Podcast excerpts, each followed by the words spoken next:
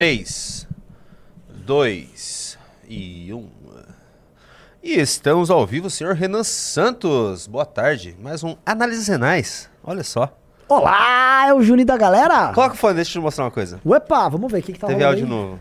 Recua, fascista, recua! Recua, fascista, recua! Nossa, Boa. parou bem no momento que eu tava...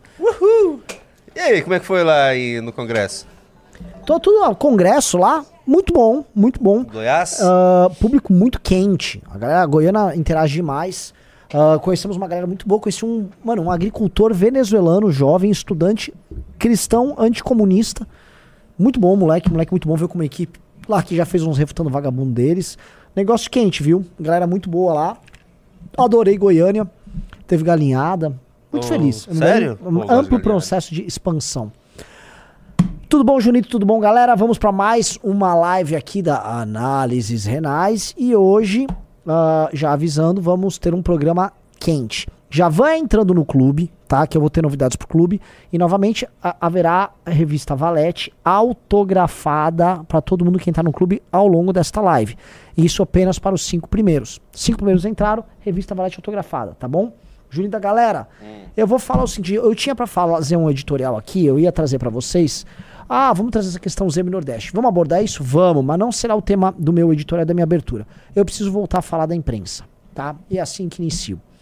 A imprensa brasileira dá mais um passo em direção às elites, se tornando cada vez mais distante do povo. Tá? A imprensa brasileira eh, adotou o caminho de combater as polícias, de dificultar o trabalho das polícias, de tirar a confiança do trabalho das polícias no enfrentamento ao crime organizado, sob o argumento falacioso de que estão acontecendo chacinas. Né? Morrem milhares de pessoas aqui no Brasil todos os anos, a imprensa se cala. E não estou nem falando de, mo- de morte policial. Eu estou falando o seguinte: cidadãos comuns morrem na mão do crime, a imprensa às vezes cita aqui, às vezes cita colar dão espaço para todos os analistas de esquerda que defendem uma legislação branda para punir os criminosos. E aí, quando a polícia dá uma resposta, após o assassinato de um policial, ah, não, não, não, não, não, peraí, peraí, peraí, vamos, não, não, não, não, vamos arrumar isso aqui que isso tá errado, tá? A gente precisa falar sobre essa imprensa, porque isso não é o papel de imprensa. A gente precisa colocar as coisas de forma clara, senão a gente vai continuar sendo enganado e se enganando, tá? Antes de continuar, peço pra você, por favor, se inscreva na revista Valete, mbl.org.br revista. A edição que tá chegando agora é a próxima, tratando da agenda trans, tá? É a maior tiragem já feita, é a melhor que nós fizemos. E eu vou anunciar hoje, se bater cinco clubes, qual será a tema da próxima revista que já foi fechado, tá? Então se inscreve lá. É só botar o nome, você vai botar seus dados. Ah, Renan, como é que eu pago? Calma, alguém vai entrar em contato com você e vai ajudar você a fazer o plano que vai caber no teu bolso. Então vamos lá. Ah, Uma imprensa precisa decidir se será parte integrante de uma sociedade ou se será parte integrante de um governo. Tá? A imprensa, enquanto instrumento da sociedade civil, capaz de nos proteger de abuso do Estado e de narrar para as pessoas o que de fato está acontecendo, ela é muito útil. Todo mundo sabe. Agora, uma imprensa, enquanto instrumento validador, não apenas do governo em questão, mas de uma determinada estrutura de pensamento que está instalada na máquina pública, que se cala diante de abusos que são inconvenientes para os temas que eles gostam de tratar.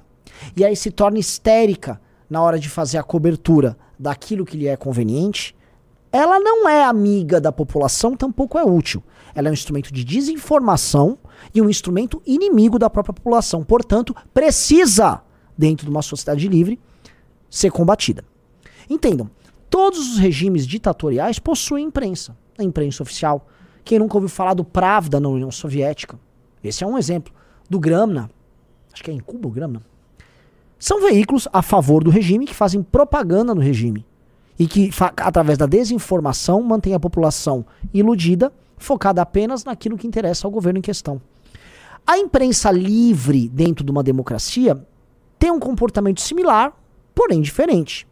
Ora, quando ela age como agente político e quando ela é também validada como um instrumento capaz de dizer o que é verdade e o que é mentira, e as empresas de fact-checking e toda a estrutura montada baseada na ideia de que se saiu da imprensa houve checagem, houve um processo quase científico de validação daquela verdade, ela tem uma posição quase para estatal, porque ela se torna um instrumento oficial para escolher o que é verdade e o que é mentira.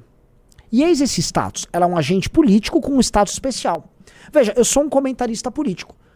Mas o que eu digo aqui tem um, vamos dizer, ele não tem um, um status de um caráter de verdade que outros têm que obedecer quase que erga omnes. A imprensa, porém, tem. A imprensa e universidade ganham esse status. Na pandemia a gente viu isso. Várias coisas que foram tratadas como cânones na pandemia, maneiras de enfrentamento à pandemia, por exemplo, se provaram depois ou exageradas ou ineficientes. E natural, era uma pandemia, um enfrentamento. Mas isso mostra o quê? Que esses agentes erram. E erram, porque primeiro não são perfeitos e segundo porque são agentes também políticos. A imprensa brasileira, no caso, ela é especialmente perigosa porque ela é muito tendenciosa ao campo de esquerda, porque suas universidades formam militantes e esses militantes atuam no campo de esquerda.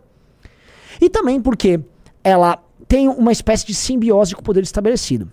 Aqui é um país em que praticamente todos os grandes veículos de imprensa estão na folha de pagamento, seja do governo federal, seja do governo estaduais e de governos municipais.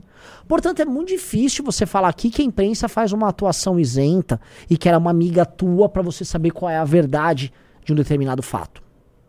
O que está havendo aqui, nessa questão da guerra entre polícia e crime, é o seguinte: a imprensa se cala e trata como tema menor as derrotas do lado da sociedade e da polícia. Então, quando morre um brasileiro, seja numa chacina cometida pelos criminosos, porque as chacinas são cometidas na prática, em sua grande maioria, pelos criminosos, seja nas mortes do dia a dia, a imprensa dá. Nah. Quando a vítima ela não é muito conveniente para as historinhas que eles querem criar, nah. Opa, eu posso fazer aqui uma história de racismo aqui nessa. Não, não, então calma, essa vítima pode ser conveniente. Então essa vítima é colocada num status diferente caso a história seja conveniente para eles criarem, vamos dizer, suas. Ah, isso foi um racismo, ah, é um machismo estrutural. Quando eventualmente um homem branco morreu num assalto, dane-se esse cara. Quem, who cares? Quando é um homem negro que morreu num assalto, vítima de um outro homem negro, quem liga? Ninguém liga. Imprensa, ah, dá uma notinha ali. Se o policial morreu, dá uma notinha. Larga a notinha ali, deixa. Quem liga policial? É ou não é? Agora, quando o policial morre, há uma cobertura genérica, porque a morte do soldado Patrick teve uma cobertura genética, genérica, não motivou grandes investigações em nada. Aí calma. Aí o bicho pega. Aí o bicho pega. Porque há uma resposta da, da, da polícia, e aí a imprensa ela se ativa para atacar os excessos, ou melhor, os supostos excessos da polícia. E, e, não que não deva haver cobertura. Havendo uma cobertura que dê o tom da indignação e da, vamos dizer assim, da prioridade que é o combate ao crime nos outros temas, você combater a violência policial é essencial e é muito bem-vindo. Agora, a forma como é feita, em que a Globo mobiliza o seu profissão repórter para ir em loco basicamente atrapalhar as operações da polícia, porque o objetivo deles não é, vamos dizer, defender direitos humanos de vítimas de supostas chacinas feitas pela polícia. Eu coloco aqui supostas em S maiúsculo mesmo. Não, o objetivo deles é invalidar a resposta da polícia e construir um discurso dominante de que toda a ação da polícia é, no fundo, uma tentativa racista e preconceituosa de criar mortes nas favelas, de violar direitos humanos ignorando completamente a verdadeira guerra que há, que é do crime contra as pessoas. A polícia está ao lado das pessoas e as pessoas estão ao lado da polícia. Pergunta para qualquer brasileiro em qualquer cidade se eles estão ao lado do crime ou da polícia, ou se eles querem um tratamento bacana pro criminoso. Não tem nada disso. Isso é uma ficção, isso é um mundo fictício em que a imprensa brasileira vive.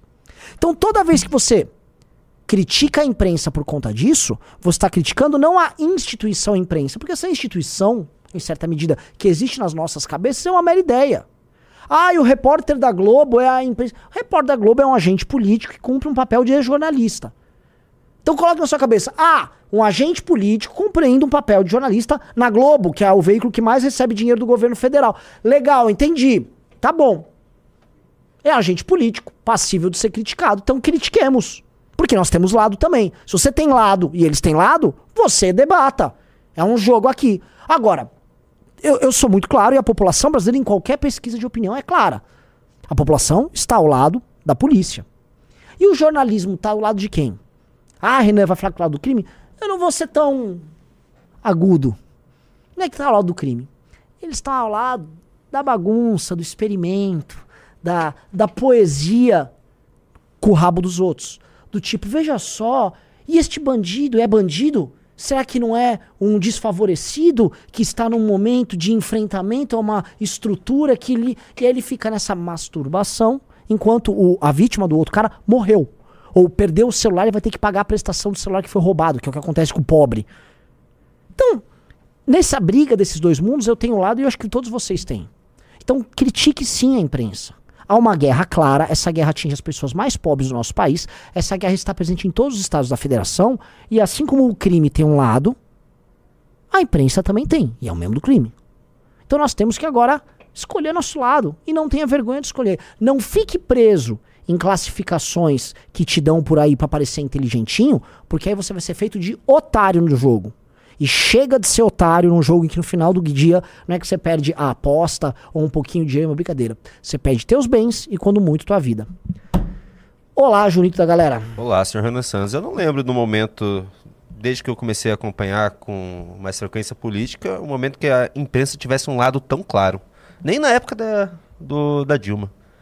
Porque tá, tá demais, tá demais. Toda matéria tem algum tom político. Toda, quase, que você, que você vê. Esse vídeo do Beraldo que ele postou da. Vamos dar uma olhada? Vamos, vamos. É, pra quem não sabe. Aliás, o Beraldo foi muito atacado. Sim, ele tá, tá sendo atacado por quase toda a imprensa. Inclusive o, o pessoal que é mais. Do nosso lado, É, do nosso lado. É. Tá atacando também. A gente, era bom a gente Porque o pessoal quer passar uma imagem do tipo, eu sou sensato, eu sou Ah. rigoroso. Viajando na ideia de que a imprensa está fazendo apenas um trabalho. de- Não, olha, a imprensa está fazendo um trabalho político. Ela pode fazer? Pode. Faça o seu trabalho político. Agora, se é um trabalho político, ela está fazendo porque é, porque a escolha na forma como é feita a reportagem, no tom do que é feito e dos próprios jornalistas, é uma escolha em si política. Então, eles estão eles passíveis de ter crítica política. Eu tô louco, Junito? Não. Público, eu tô louco? Ora, Caco Barcelos sempre foi militante de extrema esquerda, inclusive na universidade, todo mundo sabe do histórico do Caco Barcelos. Essa moça aí, jornalista também de esquerda. Eles escolhem no momento de ter uma guerra contra o crime, eles escolhem lá, ah, não, estamos aqui, vamos cobrir aqui a violência policial. Eles cobriram a violência policial. A violência policial. Eles estão cobrindo em outro estado ou só em São Paulo, que é Ah, foco governado em São Paulo. Na Bahia, governado pelo PT. Cri, cri. E, e ainda bem, que eu acho que os soldados da Bahia Sim. têm que fazer o trabalho deles, porque a Bahia tá muito é violenta. A, a polícia da Bahia tem que. Não é que eu sou contra a polícia da Bahia, não, Não, mas pega Bahia. mal. Vamos falar a verdade. Pega mal falar contra um governo que é, que é do PT. Lógico que Embora eles estejam, acer- vamos dizer assim, sejam certo, O quê? a polícia Da Bahia? ser dura Não, contra o bandido. Pelo amor de Deus, Pô, a polícia da Bahia tá certíssimo. perdendo a guerra.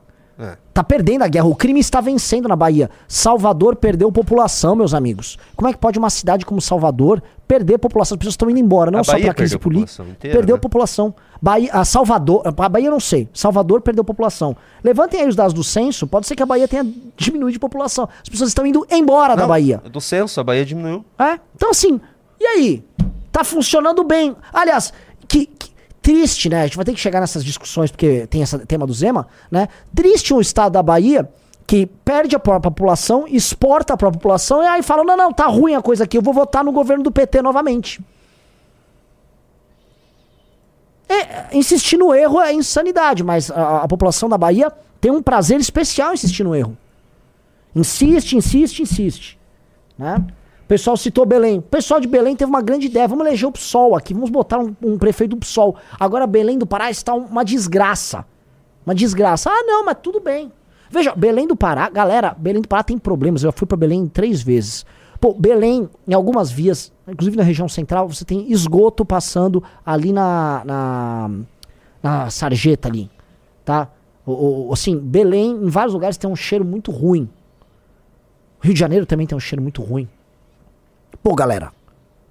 Cidade, assim, prefeito da cidade não consegue resolver coisas básicas. Vamos botar o PSOL, o cara vai fazer, sei lá, igualdade social ali. Destruiu a cidade. Situação hor- horrenda. Horrenda, horrenda, horrenda. Tá? Galera, já entrou cinco pessoas no clube. Eu vou fazer o seguinte, galera tá empolgada, entrou muito rápida. Eu vou estender a promoção. Dos 6 ao 10 também vai ganhar a revista nova autografada, tá? Prosseguindo aqui. Então, é.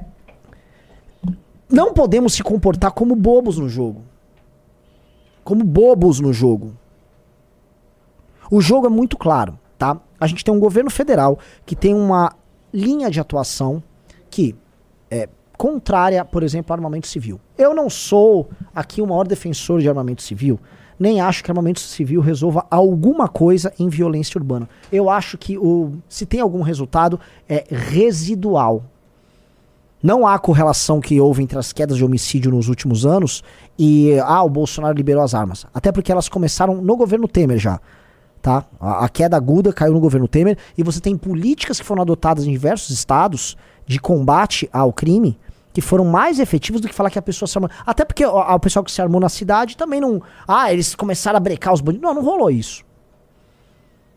No campo, sim. Eu acho assim, a política de armamento no campo é, é, ela é extremamente necessária.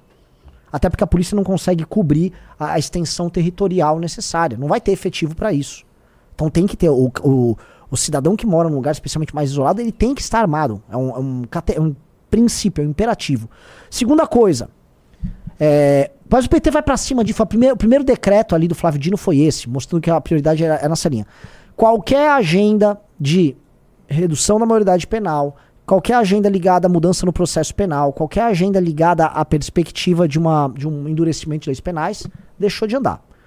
O que está passando agora é o STF querendo passar, ah, vamos, é, vamos liberar o uso da maconha, sem debater com a sociedade civil, basicamente o, os iluminados do STF querem discutir, e veja só, eu tendo a ser favorável. Tá? Eu tendo a ser favorável. Mas isso deveria ser discutido no Congresso. Na Câmara e no Senado. E não nos iluminados. Lá, não, estamos aqui debatendo. Para! Tipo, os caras vivem mais fora do Brasil do que no Brasil. Eles querem ficar. Não, vamos legislar aqui por um tema que é completamente divisivo na sociedade. Né? É... E aí, quando você vê os temas são discutidos, é Silvio Almeida rodando o Brasil, fazendo uma turnê em presídio. É... Flávio Dino questionando polícia. E aí, quando há uma ação mais aguda contra o crime que aconteceu aqui em São Paulo, o Flávio Dino e o Silvio Almeida e a imprensa indo para cima do governador de Estado. Tem um padrão. Temos um padrão dado aqui.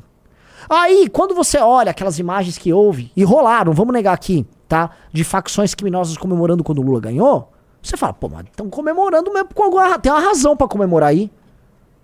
Tem uma política de leniência sendo estabelecida aí. Porque se eu sou. Pense o seguinte: se eu sou um policial, a moça do Profissão Repórter, que está ali no, nessa operação, fingindo que está lá defendendo direitos humanos, se eu sou um policial, ela é uma adversária. Agora, se eu sou um chefe de uma facção criminosa, jurito da galera e público, eu considero ela uma aliada ou uma adversária? É uma aliada, né, Sr. Santos? Ela é uma aliada ou uma adversária? Coloque aqui, há uma guerra clara. Tem dois lados. Você vai fazer o que na guerra? Se você, é um, se você é um líder do, do tráfico, fala, ó, tem uns jornalistas da Globo indo acompanhar a operação dos policiais. Você vai gostar? Você vai adorar. Eu recebia com bolo. O que, que você tá precisando, jornalista? Quer aí uma carreirinha aí? O que, que você quer aqui que a gente fornece? Que isso? É, é lado. É lado. Os caras estão escolhendo lado. Ai, não, mas a imprensa tem um papel importante de fiscalizar o Estado na hora que o Estado comete seus abusos, né? Mas a, a, a imprensa não cobra o Estado e tampouco dá luz aos problemas reais gerados pela ineficiência do Estado em gerar um dos seus elementos mais básicos e constitucionais, que é segurança e garantir a vida das pessoas. Portanto, essa imprensa só existe no mundo das ideias, é uma imprensa imaginária. É um agente político ali só, é um agente político fazendo coisas que um agente político faz. O que difere a moça que foi lá combater a polícia nessa cobertura do Profissão Repórter do que um membro do MBL indo numa universidade ou indo cobrir um ato de esquerda?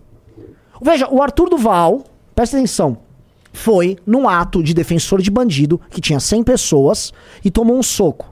Ele foi fazer uma cobertura e foi demonstrar a hipocrisia dos defensores de bandido. O Arthur, Arthur Duval é um agente político ele é notadamente, ele é escancaradamente um agente político ele está fazendo uma cobertura demonstrando a, a forma bizarra em que é feito político por parte da esquerda, certo? Do outro lado, um jornalista vai querer cobrir a ação policial para falar, ah, oh, estamos fiscalizando aqui os abusos deles. São dois agentes políticos, cada um à sua maneira. São dois agentes políticos. A diferença é que apenas um se identifica como agente político. Então não, não fiquemos aqui. Ah, peraí, Renan Santos. Você está querendo dizer que uh, o veículo de comunicação que traz o, o ministro do governo para tocar violão não é, é um agente político? Será? Não, não, essa do violão realmente mostrou que eles são muito isentos e que eles praticam uma política crítica de fiscalização do governo federal. Até porque todo o padrão de atuação deles é muito distante da vontade dos desenhos do governo federal. Muito bem colocado. Quer dizer, toda vez que há uma grande fiscalização do governo, ela funciona assim. Tipo, vou fiscalizar um adversário do governo ou uma instituição como a polícia que é inimiga do governo. Ah, ministro da economia, pô, toca Blackbird dos Beatles aí pra mim legal. Pum, pá, pá, pum, pá, Blackbird singing. nananana. Não, me parece. Temos um padrão. Imprensa profissional. E aí você reclamar, derrubam tua conta aí. Não, se reclamar, eles agem politicamente pra fazer propaganda de uma, um projeto de lei que vai dar dinheiro pra eles. Sim. Ah, é verdade. Essa. Porque esquecemos também que eles queriam calar, esses mesmos agentes queriam calar as redes sociais, né? Shhh, fica quietinho aí e estabelecer um sistema de financiamento desses próprios veículos mediante a pesquisas e citações e cliques e na, nos, nas ferramentas de pesquisa e nas próprias redes sociais. Tudo ok por aqui, Junito da galera. É, eles Tudo colocaram, ok. re- eles colocaram jornalistas lá no Congresso, mas não Sim. foi pra fazer reportagem, Não, Renan Santos. foi fazer lobby. pra fazer lobby. Lobby. Juninho da galera é um excelente. Nossa, aqui a gente bate bola que é incrível. É isso, galera. Então aí vocês querem me convencer que a cobertura da Globo não é uma cobertura política e ela não é um agente político? Aí você desculpa. Aí, mano, vai assistir Alice dos País, no País das Maravilhas, cara. Vá pro campo da fantasia, da ficção. Porque ali você vai estar mais adequado. Porque essa imprensa que vocês estão imaginando só existe na cabeça de vocês. Então vamos reagir ao vídeo do, do Cristiano Beraldo, que deu o que falar? Bora. Ó, o Cristiano Beraldo Gente, tá postou. bem quente aqui, tá? Precisava dar uma... Se botou essa feiura aqui em cima, ela... bota a feiurinha pra funcionar. Você achou feio? Bem feio. Mas o público nem vê, né? Mas, enfim. Mas É o ar que colocaram no final de semana, galera. O... tá reclamando de barriga cheia. Ih, Renan Santos está levando esporro da Jennifer ao vivo. Tudo bem, tudo bem, tudo bem. Vai levar um soco na boca do estômago? Eu, eu fico pensando que, é, em nome do, do combate ao estresse... recua! Recua! Fascista recua! Vamos lá. Toda vez que você toca, eu paro tudo e começo... O Cristiano Beraldo falou: Em meio a uma dura reação da Polícia Militar de São Paulo contra bandidos vagabundos que aterrorizam tanto a população de bem quanto as próprias forças policiais, a Rede Globo resolveu plantar cinegrafistas em áreas dominadas pelo crime para flagrar suposta violência policial. É inacreditável a vontade da imprensa do bem em transformar vagabundos em mocinhos e os heróis da polícia em bandidos. Lixo. Olha só. Peraí, deixa eu colocar maior aqui pra todo mundo e. Ó, tem uma musiquinha tocando de É, né, tem um pagodão Olha tocando. a cara de bunda A dessa cara de bunda da jornalista que é pega no flagra, fazendo a tocaia. Eu, eu me pergunto, né? Porque, em geral, os jornalistas, para fazer esse tipo de cobertura, precisam de autorização do tráfico pra estar lá, né? Será que ela avisou o tráfico? Ó, a polícia tá aqui? Pergunto só. Só pergunto. Obrigado. Não, senhora, não precisa falar. Eu sei o que você pode fazer, eu sei o que eu posso fazer. No meio da periferia, numa abordagem, é isso que acontece. Ela dando risadinha e filmando lá com o celular. Cara. E você sabe o que estragou o rolê dela? Que isso viralizou graças ao Beraldo, né? Aham. Isso viralizou antes de sair a matéria com esse vagabundo do, do Caco Barcelos, tá? O Caco Barcelos é um esquerdista, tem lado, sempre teve lado, tá? Aqui ele tá, vamos ver, vamos falar aqui a verdade. A matéria aqui beneficia é, indiretamente, por não tomar processo, já tomei processo muito, muito global já, né? Aliás, eu sou, assim, o pessoal da Globo adora me processar. Caco Barcelos é um cara que tem lado, tá? Ele está lá da esquerda. Vamos falar assim, ó, crítica política, está lá da esquerda. A esquerda costuma estar ao lado do que, galera? Só pensei nos comentários. A esquerda, você sabe de- que ela tá ao lado nessa guerra. E o Caco Barcelos vai se alinhando, né? Ah, nada mais caricato que o próprio ministro, da, o ministro dos Direitos Humanos fazer uma tour pelos presídios do Brasil. Você viu, né? Uhum. Ele fez uma, uma tour. Tá. É a tour que fala? Uma tour. Uma uma tour? É, é. É o seguinte, outra coisa que o pessoal tá comentando, né? Que ah, eles acharam que acabaram com o Mamãe Falei, e aí o Mamãe Falei, ele tá se, né, reproduzindo enquanto ideia. Ela acabou de tomar uma Mamãe Falei de um, de um policial, né? Sim. O pessoal colocou aqui no chat, vale citar. Ela tomou uma Mamãe Falei do policial. O policial entendeu o papel de agente dele e divulgou. Veja só. A Globo ficou porque a Globo vai ter que fazer. uma- Vai, Globo, faz a matéria aí defendendo o bandido, Globo. Tá muito gotoso, vai dar muito certo. E, e- e a gente achou, agora que você falou, a gente achou que o Mamãe Falei era um negócio que já tinha passado e tal. Tá. tá estourando de novo o modelo Mamãe Falei. Sim. O Arthur Val, eu até postei isso, acho que na sexta-feira ou no sábado. O Arthur Val, ele. Eles estavam tentando. A, a imprensa, inclusive, a- própria imprensa está tentando criar um clima de novo Black Lives Matter. Sim. estão tentando Sim. emular esse clima aqui. Sim. Foi lá o Arthur Duval e destruiu. Acabou com isso. É, eu, Só assim, se fala o Arthur Duval. assim, né? O pessoal, a esquerda. O MBL tá tomando muita porrada de esquerda e direita. Todos os dias, procurem no Assuntos do Momento no, no, no MBL, YouTube. todo dia. Há, há seis dias seguidos aparece o MBL. Porque não é que puxaram uma hashtag, é que as pessoas estão falando, ah, o MBL fez isso, não porque blá blá blá, o MBL. lá", Né? E o que que acontece? Houve uma tentativa de fazer um Black Lives Matter aqui. Ia começar com essa manifestação que era tocado por petistas, tá? E por turma do PSOL contra a polícia. Era lá na frente da Secretaria de Segurança Pública, perto do Largo São Francisco, aqui em São Paulo.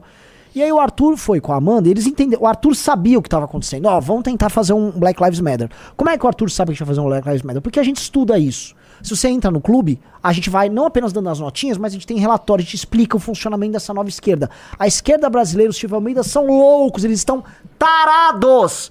Eles estão, assim, sabe, aquele tesão maluco pra ter um Black Lives Matter, uma, vamos fazer uma rebelião de negros contra. Eles querem isso. Eles querem fazer de novo um junho de 2013, só que, que dê certo. Exato. É, Deu E- errado deles, né? É, e aí eles tentaram, vamos levar lá, levaram até assessor do Boulos, o cara que deu o soco no Arthur, atuou politicamente com o Boulos bastante tempo. Não é que ele era um cidadão comum. Aliás, eu vi gente que era do nosso campo no Twitter, não vou nem citar nome, uma vergonha, né? Ah, o Arthur, você foi querer fazer videozinho pra tirar onda com as vítimas de chacina. Vítima de chacina, cara funcionário do Boulos, indo lá dar soco no Arthur. Ai, vítima. Tinha vítima nenhuma de nada. Quem falou isso?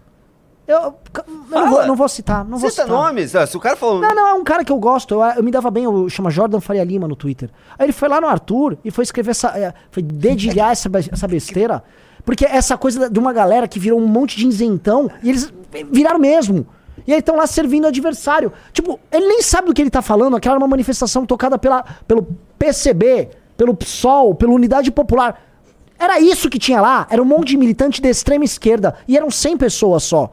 Indo causar com a polícia porque eles queriam criar o clima de Black Lives Matter. A imprensa toda preparou. Vamos cobrir. Tava a imprensa toda. Toda. Aí o Arthur foi lá. Ele sabia. Ele foi lá com um cartaz. É, como é que é? É, Polícias são heróis. Os é, policiais são policiais heróis. são heróis.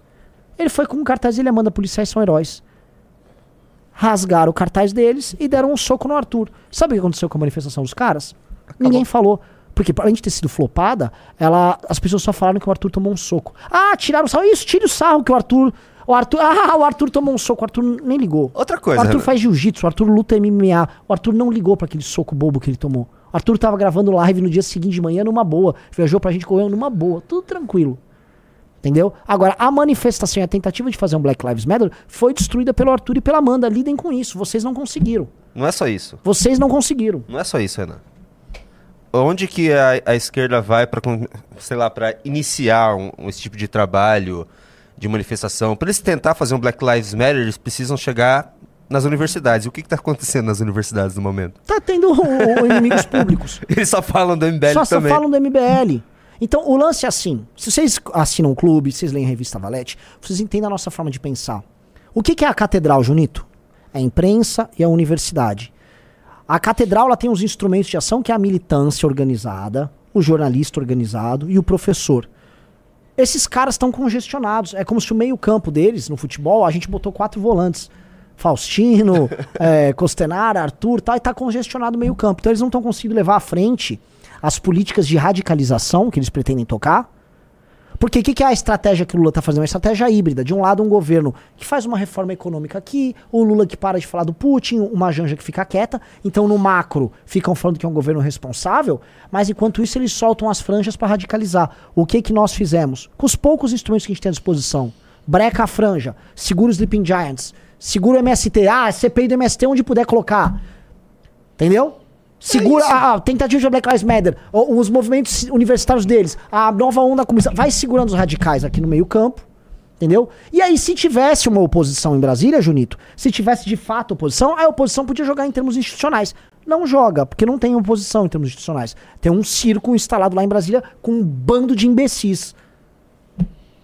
E é bem isso, né, cara? É, ali, é bem isso. As franjas revolucionárias estão no momento congestionadas pelo MBL. pelo Eu MBL. não tinha pensado e a nisso. raiva que os caras têm do MBL é que o- eles estão entendendo que o MBL tá fazendo isso. Então, a, a soberana quer surgir como, vamos dizer, uma franja radical ali com um discurso de extrema esquerda Tem e vai lançar um monte de candidato. tem que Vão a fazer manifestação, tentam dar porrada na gente, aí tem que ficar fazendo vídeo reage, aí se cansam do confronto, tem burnout, né? É isso, os caras. Aí eles começam a brigar entre si, racha. Slap Giants, tenta calar a Jovem Pan. A gente faz uma frente ali, de- a intensidade deles... uh, Nossa, diminuiu Demais. demais. Então tendo que falar do Monark. É. Né? Ah, mas e os universitários, os movimentos estudantis? Assim, os caras ficam o dia inteiro. Oh, o MBL apareceu aqui? Não, não, não, mas vem amanhã. Não, não, não. Alarme falso. Calma, galera. A galera só tá indo com um rolo de tinta, não é um. Ninguém tá querendo brigar, não. Vocês batem, vocês dão um reguado, vocês são muito brabo. Não estão fazendo nada.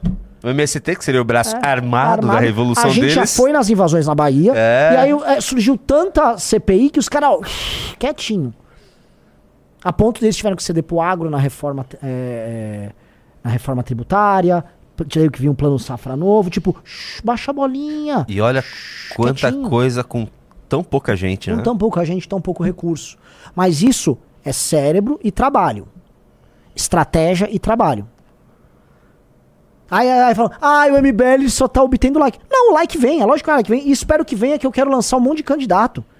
Mas não é o like, é a estratégia que interessa. Ora, se eu tive like ou não, eu honestamente, o trabalho do Slap é eu e você na prática que estamos tocando, mas a nossa equipe é a militância.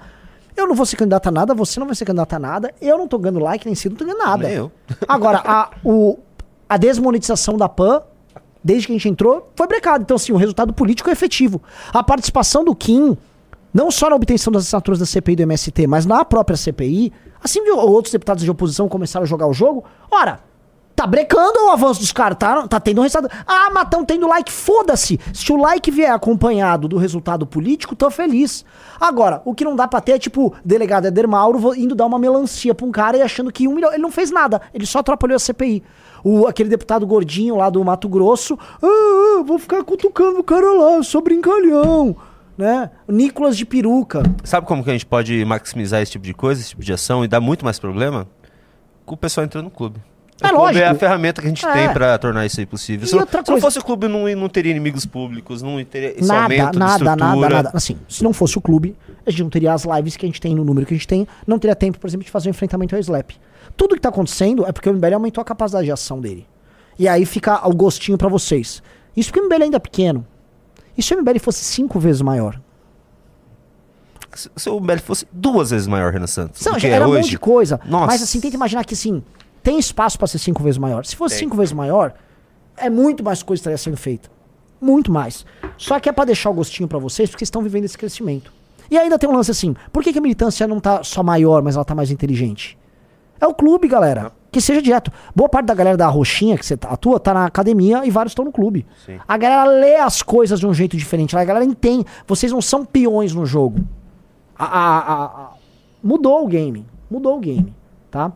Você tem alguma promoção pro clube aí? Que entrou oito Pro clube, não, entrou oito. Eu tinha falado até o 10. Vai a próxima edição autografada, tá? Já. Já que a gente entrou no assunto do clube, Aliás, posso te é que assim, vocês já me explicaram assim. A galera que tá agora, pô, sabe que sou o 9, mas se eu ir agora e outra pessoa entrar no É. lugar. Então, eu vou liberar até o 12. Então, o 8, eu libero até o 12. Então, entra, não tenha medo, mas entra no clube, vambora. Deixa eu te mostrar um negócio, já que a gente tá falando de clube. É rapidinho, é três minutinhos, o pessoal pra não ficar brabo. Vamos reagir ao Luigi descobrindo o clube MBL? Vamos. Luigi descobriu o clube MBL, galera. Acabou. Sabe quem descobriu o clube também, né? Os Slapping Giants, mas não acho que esteja tão bem, porque faz dias que eles só estão fazendo propaganda do clube deles, cara. É, vamos lá. Opa, por que, que não saiu? Ah, porque aqui deve estar. Ué, tá com som aqui. aqui. Ah, não, não tá não.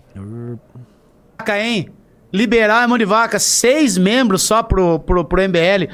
Pô, gente, cê, pelo amor de Deus, vocês não estão se esforçando direito, não, hein? Ó, galera, olha aí, ó. Tomando Aí, ó. bronca do Luigi. Mas é que ele tá achando que é, Não entendi. é o Vamos ver. sub. Ah, o ele clube, tá achando não. que é o sub da Twitch, eu acho. Será? Deixa eu ver, dá o play. Como é mão de vaca liberalizada? Ela seis sub. Aí, ó, viu? Seis. Não, não é sub, acho que eu- não. Ô, Luigi. São seis clubes. Sub é uma coisa mais barata, né? O clube você tá pagando anuidade. Então, o- esse monitor que fica ali é da anuidade do Clube MBL. São pessoas que assinam a anuidade. É. Não é sub nenhuma. Inclusive, sub, eu a gente precisa de sub lá da Twitch, hein, galera? É. Principalmente quem tem o Prime, dá um sub Mas de ele acha, deixa eu gente. ver. Sim, ele acha que é o Porque eu sub. tenho muito mais é, O membro. Gaio Fato também acha que aquele, aquele negocinho ali é sub. Não. Porque eles trabalham com subs, né? Da, eles Não, a fazem lives não- na porque você Twitch. tem que ficar compartilhando o recurso com a rede. É. O Google é multibilionário, fica derrubando nossas redes e a gente vai ficar dando dinheiro pra eles. Do- Já basta o do- AdSense do- do e Cambé. 30% pra eles. E quanto a isso 30 aqui não, no, no, AdSense nos é meio a meio, né? É, Vamos Os comunistas, os comunistas aí, ó, os socialistas. Dá um sub aí, chat. Dá um sub aí, dá um sub pra esfregar na cara do, do- da Liberalzada aí, ó.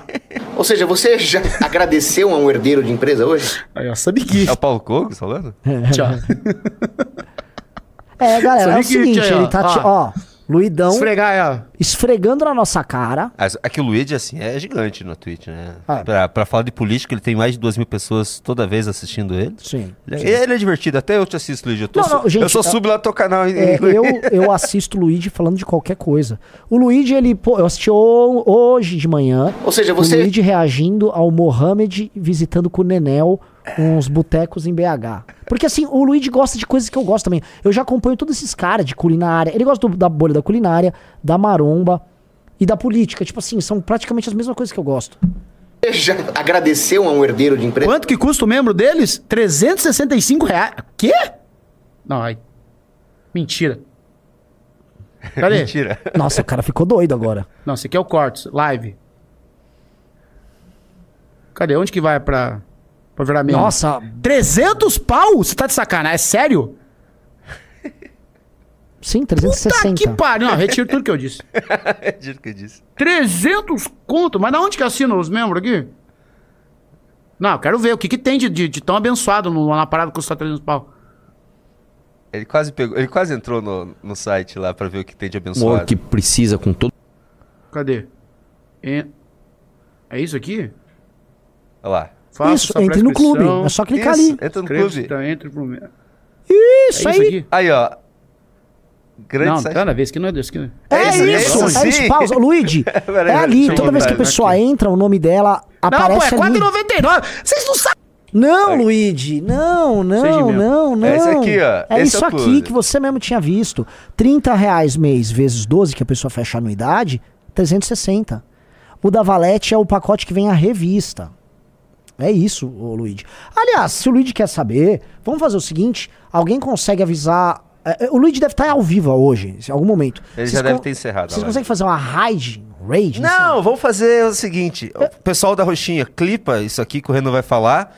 Na live dele, quando ele entrar ao vivo, manda no chat dele. Mandem no chat dele o seguinte, Luigi, eu vou ceder um login lá pra você entrar e conhecer o clube. Veja lá. Não, mas não é pra. Ele não vai falar, ah, não gosta, mas eventualmente ele gosta, até reage a alguma coisa que a gente faça lá. Veja lá o conteúdo, vale muito a pena. É, É, 30 reais por mês. Você tem um grupo de Telegram com informações de bastidores de Brasília, com diário. Você tem, Luigi, o, o relatórios semanais de grandes temas, relatórios de 12, às vezes 20 páginas. Você tem um documentário todo mês e uma entrevista todos os meses. E isso vai ficar como um estoque. Por exemplo, a gente tem praticamente um livro de 700 páginas publicados aí com todos os relatórios. É para quem quer se enriquecer politicamente, culturalmente, o clube não tem nada similar.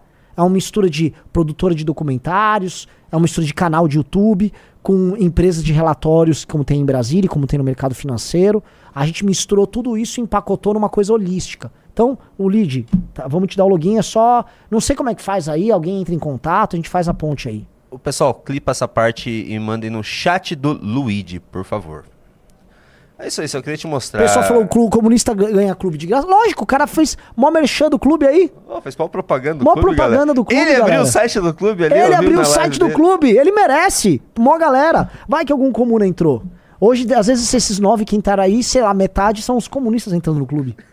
Pode ser Porra. também. Ah, é, o chat do Luigi. Bora, galera. Ou pego tal Não, e se bobear, mandamos ainda uma valete pro Luigi. Vai ficar impressionado. Tem alguma valete que cita os comunistas? Não tô lembrado Não, uma agora. das primeiras, a primeira valete é que ela acabou, né? Ela tem um. Ela fala, por exemplo, dos intelectuais políticos mais influentes do Brasil. tem o Jones. Tem o Jones Manuel. A gente trata com muito respeito o Jones Manuel. Artigo do professor Ricardo, inclusive. É isso aí. Vamos. que, que a gente vai falar agora, Renan Santos? Tem algum assunto que você queira falar? Que eu queira falar. Ah, cara, já que a gente tava comentando brigas regionais, quer ir de Zema? Vamos de Zema? Vamos dizer. Finalmente vamos defender o Zema? Ah, porque aquele. Tem, tem aquele. Eu não lembro, é um youtuber. Chifre. É, que, cara, que, que é Ele é- bizarro. Aquilo é um ele- bizarro. Assim, vou falar um negócio. É impressionante como surgem certas pessoas, querendo falar de política, sem um histórico nenhum de política, aí elas vão dando opiniões vazias o tempo todo, né? E opinião vazia, tá de opinião vazia. Eu já falei várias vezes, quem nos acompanha na live, assim, ó. é, eu voto nulo e me orgulho de ter votado nulo num cenário de Lula e Bolsonaro. Era um cara tentando dar um golpe de Estado, é um cara que traiu a direita, é um cara profundamente corrupto. É um cara que gerou um dano gigantesco e que, do ponto de vista pessoal e existencial para o MBL, é um cara que tentou nos fechar e nos prender. Eu não tenho sangue de barata e membro do MBL não tem sangue. Nós não somos dessa natureza. Se você gosta de submissão, tem gente que curte. Pô, vou me submeter ao fulano. Beleza, não é nossa praia. Cada um na tua. O MBL não se submete. O cara tentou prender a gente. Fez gente nossa sofrer. E a gente, não, não, agora eu vou apoiar. Não, em nome do Brasil. Em nome do Brasil, o que, que o Brasil ganhou com o Bolsonaro? Ganhou o Lula de volta. E outra coisa, eles falaram que a gente era irrelevante. Não foi a MBL que fez diferença pro Bolsonaro perder. Não foi. Mas enfim, né? O, o- ou foi, será que foi? É. Às vezes a gente não é tão irrelevante assim, só fala da gente, né? Mas, assim, é, fica essa galera falando besteira a nosso respeito. Esse cara falou, falou isso lá, ah, o MBL, eles... Porque todo mundo pega aquele vídeo que eu falo que o MBL não vai se submeter ao Zema, nem ao Bolsonaro, nem ao Tarcísio, nem ninguém. E é assim que nós somos. Nós temos o nosso próprio projeto, nós trabalhamos, nós estudamos muito, nós nos matamos para produzir não apenas conteúdo, mas para estudar, produzir relatório, produzir papers sobre aquilo que a gente defende. E a gente não vai se submeter não vai entregar tudo isso. Ai, por favor, político tal, te, quero te idolatrar, me dê uns likes. Não é a nossa natureza, nós não somos isso. Não vai ser assim que vai funcionar. Né? Então esses caras ah, falam isso, e aí se esquece que eu já falei várias vezes, num segundo turno entre Zema e Lula, eu sou Zema, total. Sou Zema. Tapo o nariz pra, pra covardia do cara, tapo. Finjo que não vi os lances dele com o Salim, finjo, mas é Zema. E pior que já tinha vários vídeos, o Junito já respondeu, o cara tá eu respondi, vídeo. ele ficou putaço. Ele, acho que eu fiz até um, A gente fez o react desse vídeo à noite com o Merreiro Jota. É, eu acho que ele ficou bravo. Depois ele fez um react. Eu não vi esse react que ele fez Não, mas gente. assim, é, não- não- é que, é que eu não conhecia ele. É, não, assim, Mas ele ficou bravo, porque o problema não é você ter falado do Zema. Hum. O problema é você ter falado do Bolsonaro. Que ele quer acenar, pelo que eu entendi, ele tá acenando pro público bolsonarista, né? Sim, crescer. assim, assim, ó. Vai crescer lá com a tua turma. é- atacar o MBL é legal pra vocês.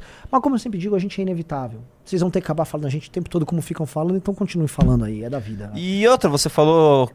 Uma das suas críticas ao Zema é a covardia dele. Ele foi corajoso dessa vez, hein, Renan Sim. Santos? Vamos Não, falar a olha verdade? só, não é que exatamente corajoso. Ah, o, foi. Zema, o Zema fez uma articulação que, do ponto de vista político, junto com outros governadores, é uma articulação muito bem-vinda. A, a, a ideia de formar um bloco sul-sudeste, e eu acho que esse bloco ainda tá pequeno, que tinha que meter o centro-oeste junto. Tá? Porque o, o centro-oeste, vamos lá, Paraná, São Paulo, Minas, fazem parte do mesmo complexo econômico, isso tirando a capital de São Paulo, tá? Mas o mesmo complexo econômico de Goiás, Mato Grosso do Sul e Mato Grosso. Há um artigo muito bom de um cara que é de esquerda, inclusive, que é o Matias Alencastro, falando do Grande Centro-Oeste. E ele mesmo fala com muita propriedade: o Grande Centro-Oeste começa a leste em Campinas. Então, o Centro-Oeste tinha que estar nesse bloco, tinha que trazer esses governadores pro, pro bloco, tá? E este bloco tem que fazer frente também ao consórcio do Nordeste, porque os caras do Nordeste estão puxando a farinha pouca, minha opinião, primeiro, estão puxando recursos para lá. O Nordeste é hiper representado, seja na Câmara dos Deputados, seja no Senado, pela divisão federativa que foi feita, que é uma divisão injusta. E aí, nada mais natural que o outro lado também venha se defender. A maior parte da população tá pra cá, a população da parte da população mora aqui, tem pobreza aqui, tem crime aqui, tem déficit estrutural aqui. Os estados dessa região sofrem demais por conta do Pacto Federativo e aí não pode se organizar. O Zema não falou nada, absolutamente nada de errado. Só que aí isso foi reinterpretado como uma, uma guerra por causa de uma notícia falsa do Estadão tomou checagem lá do, do Twitter. Vera Magalhães, acho o tweet da Vera Magalhães vergonhoso. Vergonhoso, Vera Magalhães. Aí Reinaldo, puto, o que o Reinaldo fez? E aí toda essa turma começou a mentir. O Reinaldo passou uma linha nesse caso. Muito. Não, o Reinaldo. Já era. Agora ele passou uma linha é, sem assim, o volta Reinaldo de. não fala, gente, então eu vou. eu- sabe, aquela minha política. Não falo também, mas assim. Né? Galera, foi Flávio Dino citando Constituição, dando a entender assim que o Zema cometeu crime de responsabilidade. Porque o papo foi nessa linha. Mandaram recado pro Zema aí. Ah, você não pode falar do Reinaldo, eu posso. Assim, o Reinaldo, Não, não, não, quando ele falar, posso falar? Não, não, não O que, eu penso, o que eu penso, o que eu penso, Renan, eu, eu- Ah. eu sinto o que eu quero falar. Diga. O Reinaldo, eu gostava muito do Reinaldo. Quando ele agora virou petista, vamos dizer assim, Ele ele ficava, ele ficava se contorcendo pra não ultrapassar a linha da, sabe, de mentir, Sim. vamos dizer assim. Ele ultrapassou essa linha. É, e que Nesse essa história do do Zema, Zema. o Zema Ele tomou assim, checagem, ele tomou Pe- checagem. pe- peguem. É, tomou. Assim, peguem a, a mat- a própria matéria do Estadão, o corpo da matéria fala do Zema. O Zema não falou nada de errado. O, o Eduardo Leite foi muito macho. Essa aqui? É. Olha, Vera Magalhães. Fala do Frente do Eduardo Sul e Leite. Sudeste contra. Olha como ela escreve contra o Nordeste. Essa mentalidade só assim o radicalismo que tem levado a sociedade brasileira a 2 Quando que isto é contra? Ora, um governador tem que puxar o interesse do estado dele e fazer aliança. O estado, os estados do Nordeste têm um consórcio para defender o interesse deles junto com os estados do Norte. Existe um consórcio. Por que, que ela não fala?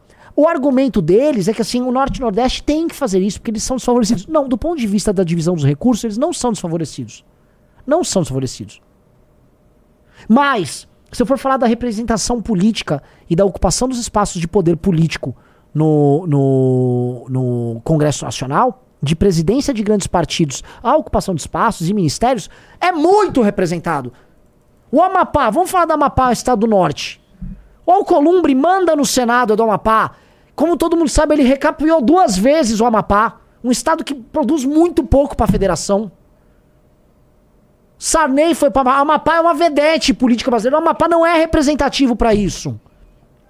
Presidente da Câmara dos Deputados, Arthur Lira, alagoano. Alagoas, um estado muito violento. Um estado que não se desenvolveu até agora.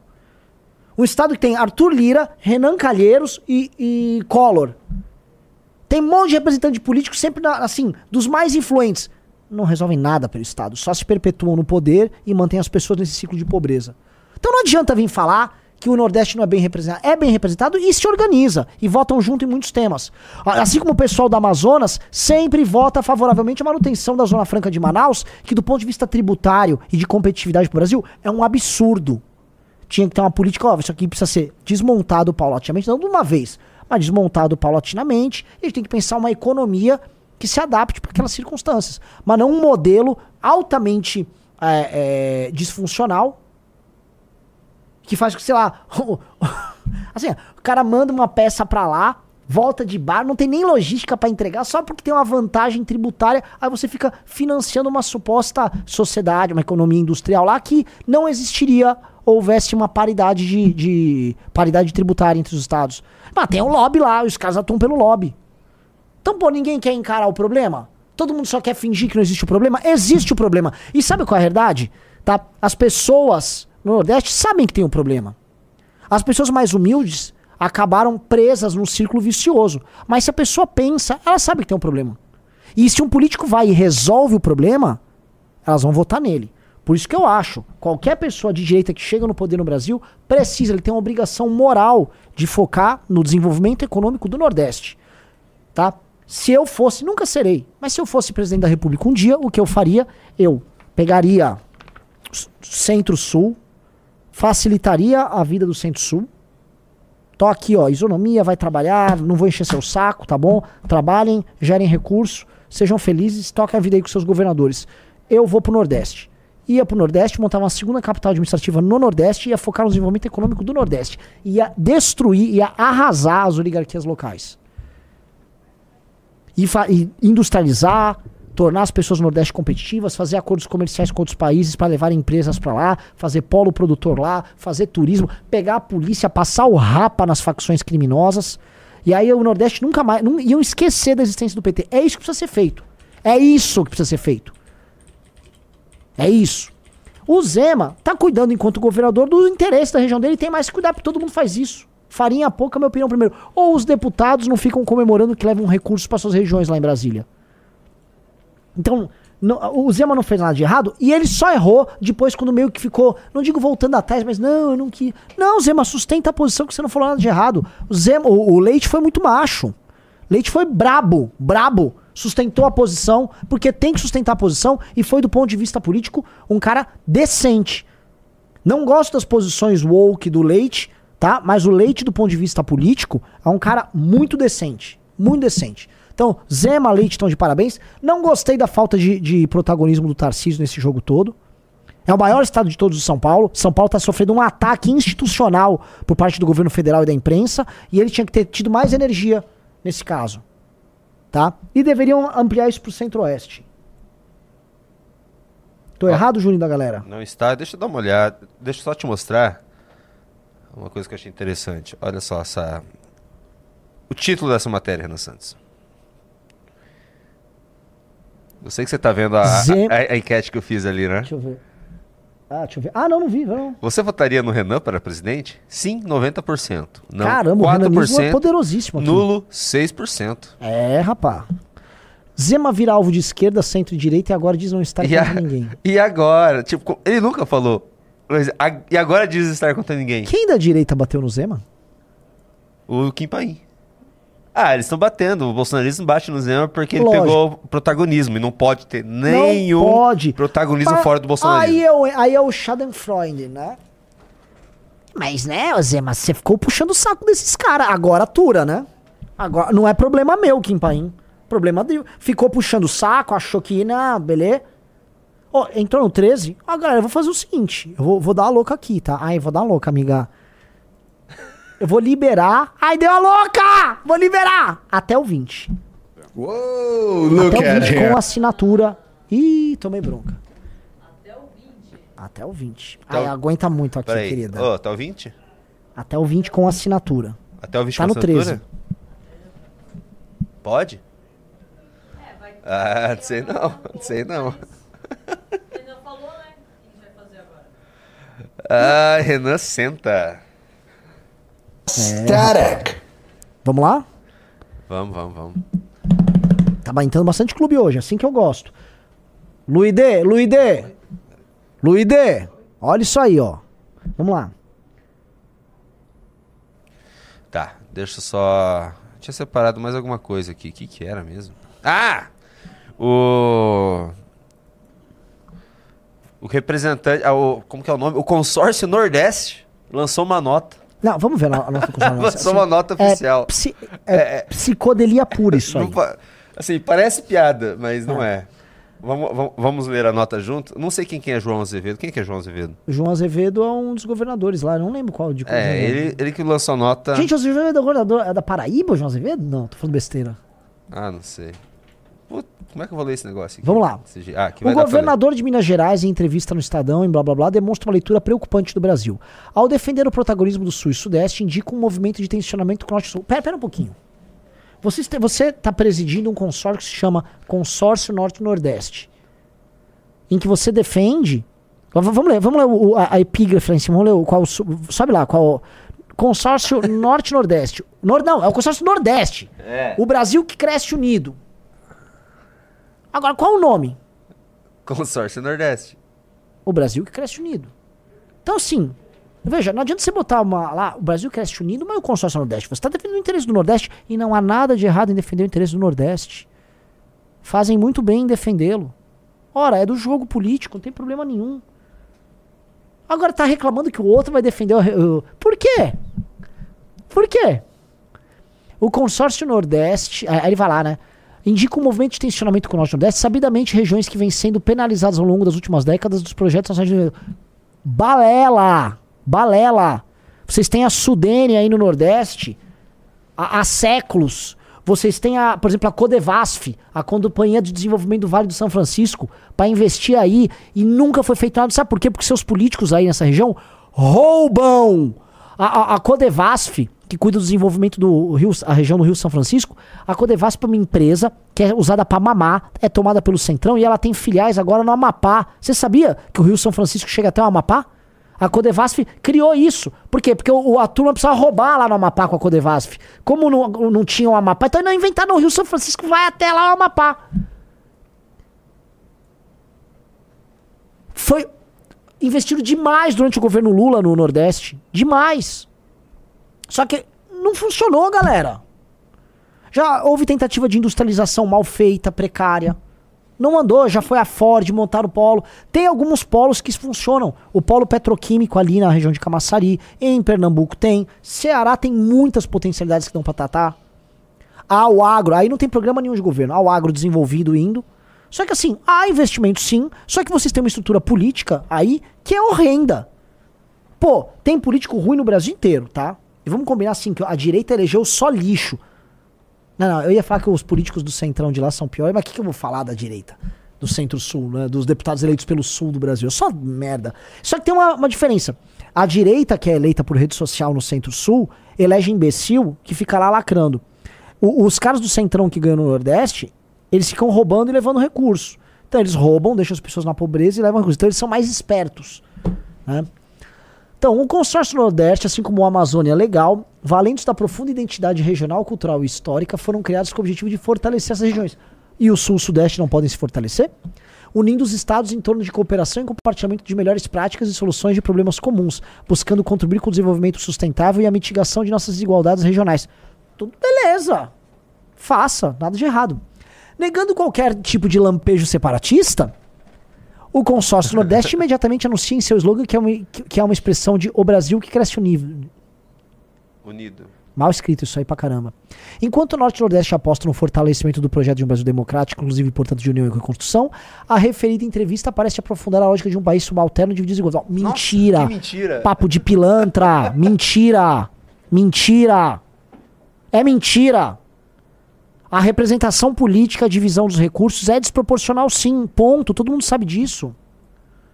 Já passou da hora do Brasil enxergar o Nordeste como uma região capaz de ser parte ativa do alavancamento do crescimento econômico do país e assim contribuir ativamente com a redução das desigualdades regionais e econômicas. Sim, a começar pela troca dessa elite política horrenda que tem aí.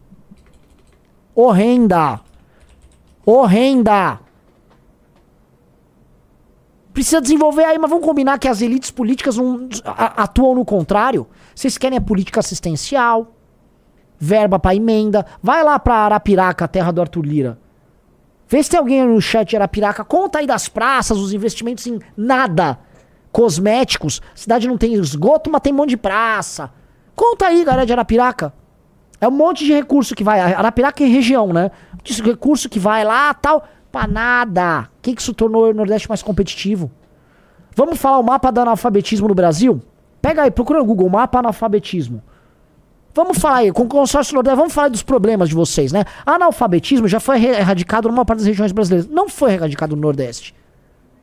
Você tem estados em que o analfabetismo ainda é extremamente expressivo, Tem um aqui, ó. tá? E assim, o poder público falhou. E vocês fazem parte de grupos políticos que na maior parte dos estados do Nordeste já estão na quarta, às vezes quinta reeleição. Aqui, ó. Vamos lá. Olha o mapinha aí. 16% de analfabetismo no Maranhão. 16% de analfabetismo no Piauí. 16% de analfabetismo na Paraíba. 17% nas Alagoas. Alagoas é o estado com maior índice de analfabetismo no Brasil. Não obstante, tem pre- sempre presidente da Câmara ou algum presidente do Senado. Importantíssimo no cenário político nacional. Dinheiro de monte indo lá para Alagoas de orçamento secreto. E 17%, quase um, um- um quinto da população de Alagoas não sabe ler nem escrever, é analfabeta. E aí fica, oh não, porque. Oh não, o quê? Vocês, assim, vamos combinar. Vocês, governadores do Nordeste, vocês são uma bosta. Vocês são ruins. Sacou? Vocês mantêm as pessoas num permanente estado de pobreza. Não adianta reclamar. São Paulo tá ali, ó, 2,6. Santa Catarina, 2,5. Pô, o Amazonas fez um trabalho melhor, 5,8. Então o que vocês estão reclamando, pô? Assim, não é culpa de São Paulo que vocês não conseguem alfabetizar, não é culpa do Zema que você não consegue alfabetizar a própria população. Vocês mantêm as pessoas num permanente estado de pobreza. De pobreza absoluta. Uma pessoa analfabeta hoje é uma pessoa que está completamente impossibilitada de ter um- um- uma renda básica para ter o mínimo de independência. Aquela pessoa vai viver do Estado. E mais, se é alto índice de, de analfabetismo, imagina o do analfabetismo funcional. Da pessoa que rudimentarmente sabe ler e escrever, mas não consegue entender e interpretar um texto. Vamos ver da, da violência também, como é que funciona? Olha isso. Olha isso. O vermelhinho é. E percebam como Nossa, isso é- é, é até 37. concentrado. Olha só, como isso é concentrado nas regiões metropolitanas, nas capitais, a violência. Porque são as gangues também atuando. Belém, olha Belém. Vocês, governadores do Nordeste, vocês fracassaram. Vocês são uma desgraça, vocês são uma praga. O Nordeste, eu só concordo com um pedaço ali no texto, ele tem que ser tratado como um ativo, como um local de investimento para crescer. Tem que crescer. Agora, com essa elite política, não cresce. Aí eu vou só falar um negócio, tá? Ah, mas o Nordeste, pô, tá super subdesenvolvido. Beleza, vários países do Sudeste Asiático estavam numa situação assim e cresceram demais. E estão crescendo ultimamente. A África, vários países estavam numa situação ainda pior, estão crescendo. Tá? Vocês não conseguiram fazer isso aqui. Com o Estado brasileiro atuando junto com vocês. Sabe por quê? Porque vocês sabotam essas pessoas. Vocês sabotam o povo do Nordeste. Vocês, políticos do Nordeste, são uns malditos. A elite política do Nordeste são malditos. Vocês são um cancro. Essa é a real. Quer ler o resto da nota? Vocês tinham que ser extirpados. Vocês são um, um asco. Eu, eu, eu discordo demais do Zema, tá? O o Zema é um covarde, um covardola puxa-saco do Bolsonaro. Um cara fica dando lá auxílio lá pra ajudar o Salim Matar, que financia os aliados políticos dele, tá bom? Mas o Zema foi um bom governador, é um bom gestor. Quer dizer, ele é um bom gestor, é um bom governador. Faz mais no estado dele do que vocês fazem de vocês. Então baixa a bolinha. Baixa muito a bolinha. Baixa bem a bolinha. Isso é um bando de parasita, cara. Deixa eu voltar Eles mantêm as pessoas na pobreza. Não eu- tiram as pessoas da situação. Qual é? É muito dinheiro que foi pra lá pra, pra manter Piauí com 16,6%. Aí sabe quem manda lá no Piauí? Ciro Nogueira, do PP. Fica dando as cartas um dos partidos mais importantes do Brasil. Wellington Dias. Tá lá no governo Lula. O cara não resolveu o analfabetismo. Aí fica falando, ah, o povo, o povo, o povo. Vagabundo. Só um vagabundo cretino. Maranhão do Flávio Dino. Ai, não, os direitos humanos. O Maranhão, 16. Ô, seu Flávio Dino, seu gordão. Tá aí, ó, quase 16, 17% de analfabetismo no teu estado. Professores mais Cala bem a pagos boca, do baixa país, a bola viu? aí, ô gordão. Ó, professores mais bem pagos do país lá em Maranhão. É. E olha só, a maior taxa de alfa- analfabetismo. Só perde pro Piauí. O professor, acho que o professor e o policial no Maranhão ganham mais. Que o, o, Do que o- aqui o de São Flávio Paulo. Dino deu um baita salário pra eles. As custas, vamos falar bem Ah, a dos verdade. outros estados. Dos outros estados. Vocês não tinham recurso pra fazer isso. Porque é mal distribuído o recurso. Aí vocês pagam mais e vocês não, tem, vocês não conseguem resolver o analfabetismo? Vai trabalhar aí, ô, ô Zé Mané. Vai trabalhar aí, ô Flávio Dino. 16% de analfabetismo? Qual é? Não é um problema complexo, não tá industrializando o Maranhão. Você entrou como governador falando em choque de capitalismo. Ele falou isso, tá?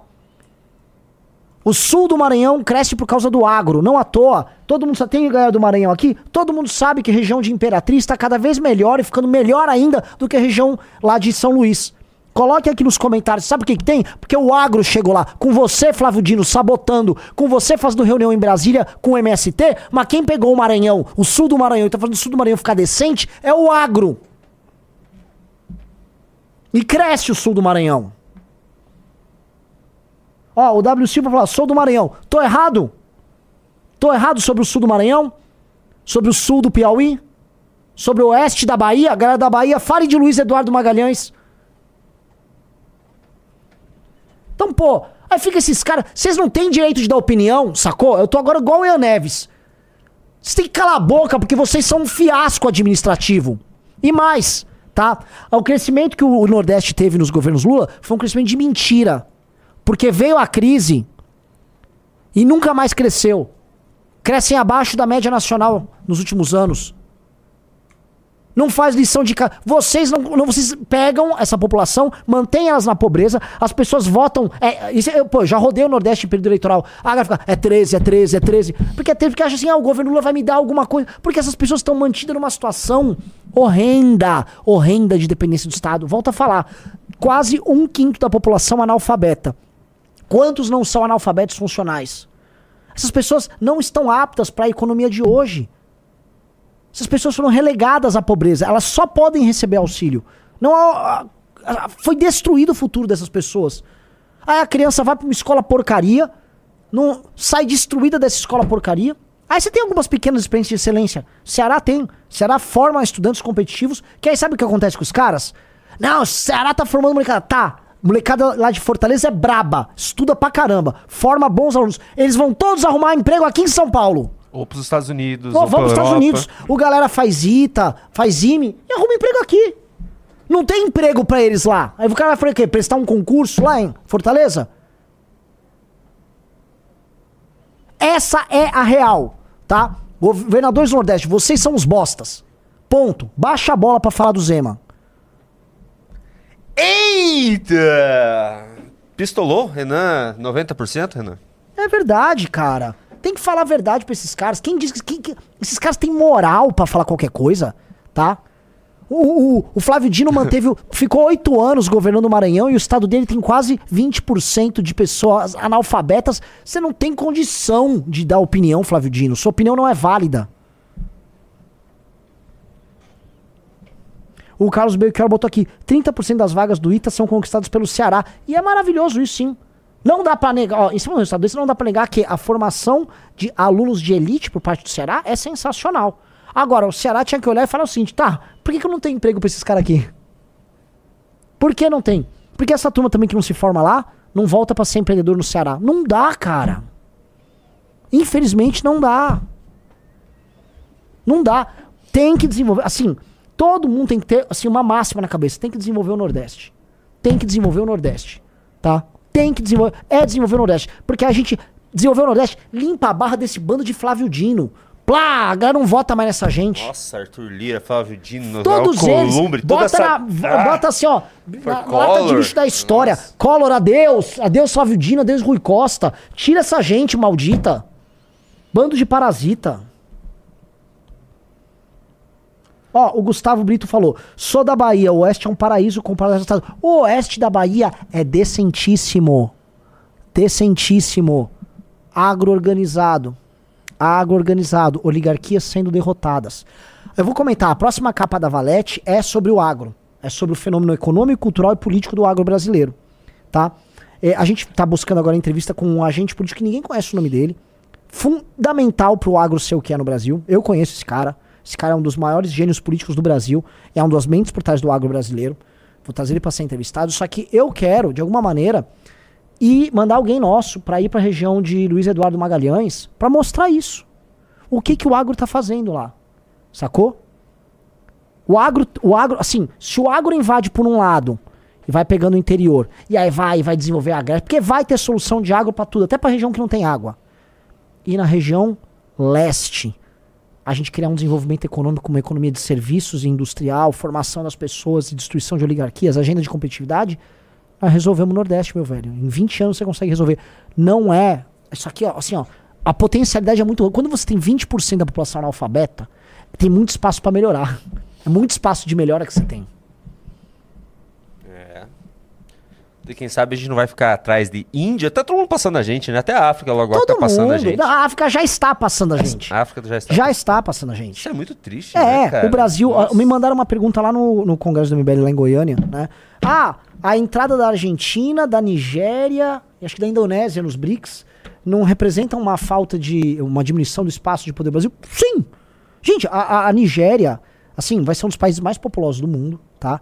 Ela, enfim, é um país completamente caótico, com guerras, com disputas profundamente corrupto, mas tá aquela explosão, não só demográfica, mas vai, vai ter crescimento aos trancos e barrancos. A África vai crescer. Trancos- com a China investindo pesadamente na África. Leste e Sudeste Asiático, esquece. Ali é sucesso. Esquece. E a Argentina entrou agora debaixo da, da, da asa da China. Esse é o game. Esse é o game. Então o Brasil, o Brasil, o Brasil é um país que não sabe o que quer. O Brasil não sabe o que quer. Será que o calvo presidente resolveria isso, Renan Santos? Cara, olha só, nós precisamos ter um plano que é o livro amarelo. E em cima desse plano, a gente tem que ter, assim, temos que saber o que fazer no Nordeste. O Nordeste precisa ser resolvido. Tá? E quando é resolvido, não é só fazer crescer.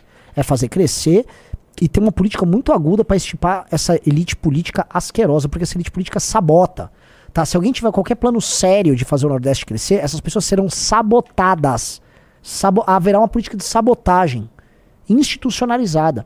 Vamos supor, ah, vamos ter um projeto assim, vamos montar um polo produtor de tal, tal coisa, vamos ah, isso, vamos investir em trazer universidades, vamos fazer um programa, sei lá, com os Estados Unidos de substituição, substituição de importação da China, levando umas empresas pra cá, tal. Meu, todo mundo vai ali, esses políticos que tem lá vão querer roubar no processo. Todo mundo vai querer roubar no processo, vai querer botar um cara dele aqui ali, a coisa vai ser inviabilizada. Mas vai ter que ter força política pra enfrentar esses caras e derrotar eles. Ó. Chico Linguiça, presidente. Grande Chico Linguiça. Pô, galera, o cara fez um, um baita discurso aqui, deu uma solução pra vocês ficam chamando ele, ele de Chico Linguiça. Ah, não, mas eu sou Chico Linguiça. Se veio do importante líder Kim Paim, tô concordando. O cara que fala. O cara andou falando verdades esses dias. Confesse, Junito. Andou. Ele deu. É, acertou as duas aí, vai. Acertamos. Galera, duas. agora pararam de entrar no clube, paramos no 13, vamos tentar chegar no 20. Então, vou parar, assim, foi legal, deu uma super promoção. Vai ser só até o 16. Bom, só vai autografado até o 16. Ó, já, já é quase 4h20. Eu vou dar tempo pra gente fazer um. Vamos ver o que. que- Aqui, ó. Vou colocar isso aqui pra você dar uma olhadinha. É bom, é bom o Vilela ver isso aqui também. Do nada. Não sei, porque assim, é, lembrando, tá, galera? Kim Paim é Carluxo falando. Sim. Olha só o recado que o Kim Paim deu pro Vilela. Vilela, Olha lá. Opa, tá dentro ali. Vilela. Vilela, deixa eu aumentar de novo aqui. limitado, amiguíssimo da turma do Chico Linguiça. Tem Meu amigo, obrigado. Pior que assim, sabe, eu, eu tirando as minhas duas vezes que eu fui lá, eu eu nunca falei com o Vilela. Eu nunca falei, eu não tenho o telefone do Vilela. Nem assim, nem ninguém nosso tem, tem amizade específica com o Vilela. A gente gosta do trabalho dele. E aí ele, Ele dá nos espaço convida. pra gente. ó. É, dá- só que assim, o, o, o Kim Pai, a gente também dá audiência. Assim, nos levar nesses programas dá audiência. Tem que, você não pode esquecer desse elemento. Porque se não desse audiência, ninguém chamava também. Ninguém gosta de rasgar dinheiro, né? Pra, pra assim, você convidar o MBL pra ficar sendo xingado e não dar audiência, aí é ruim.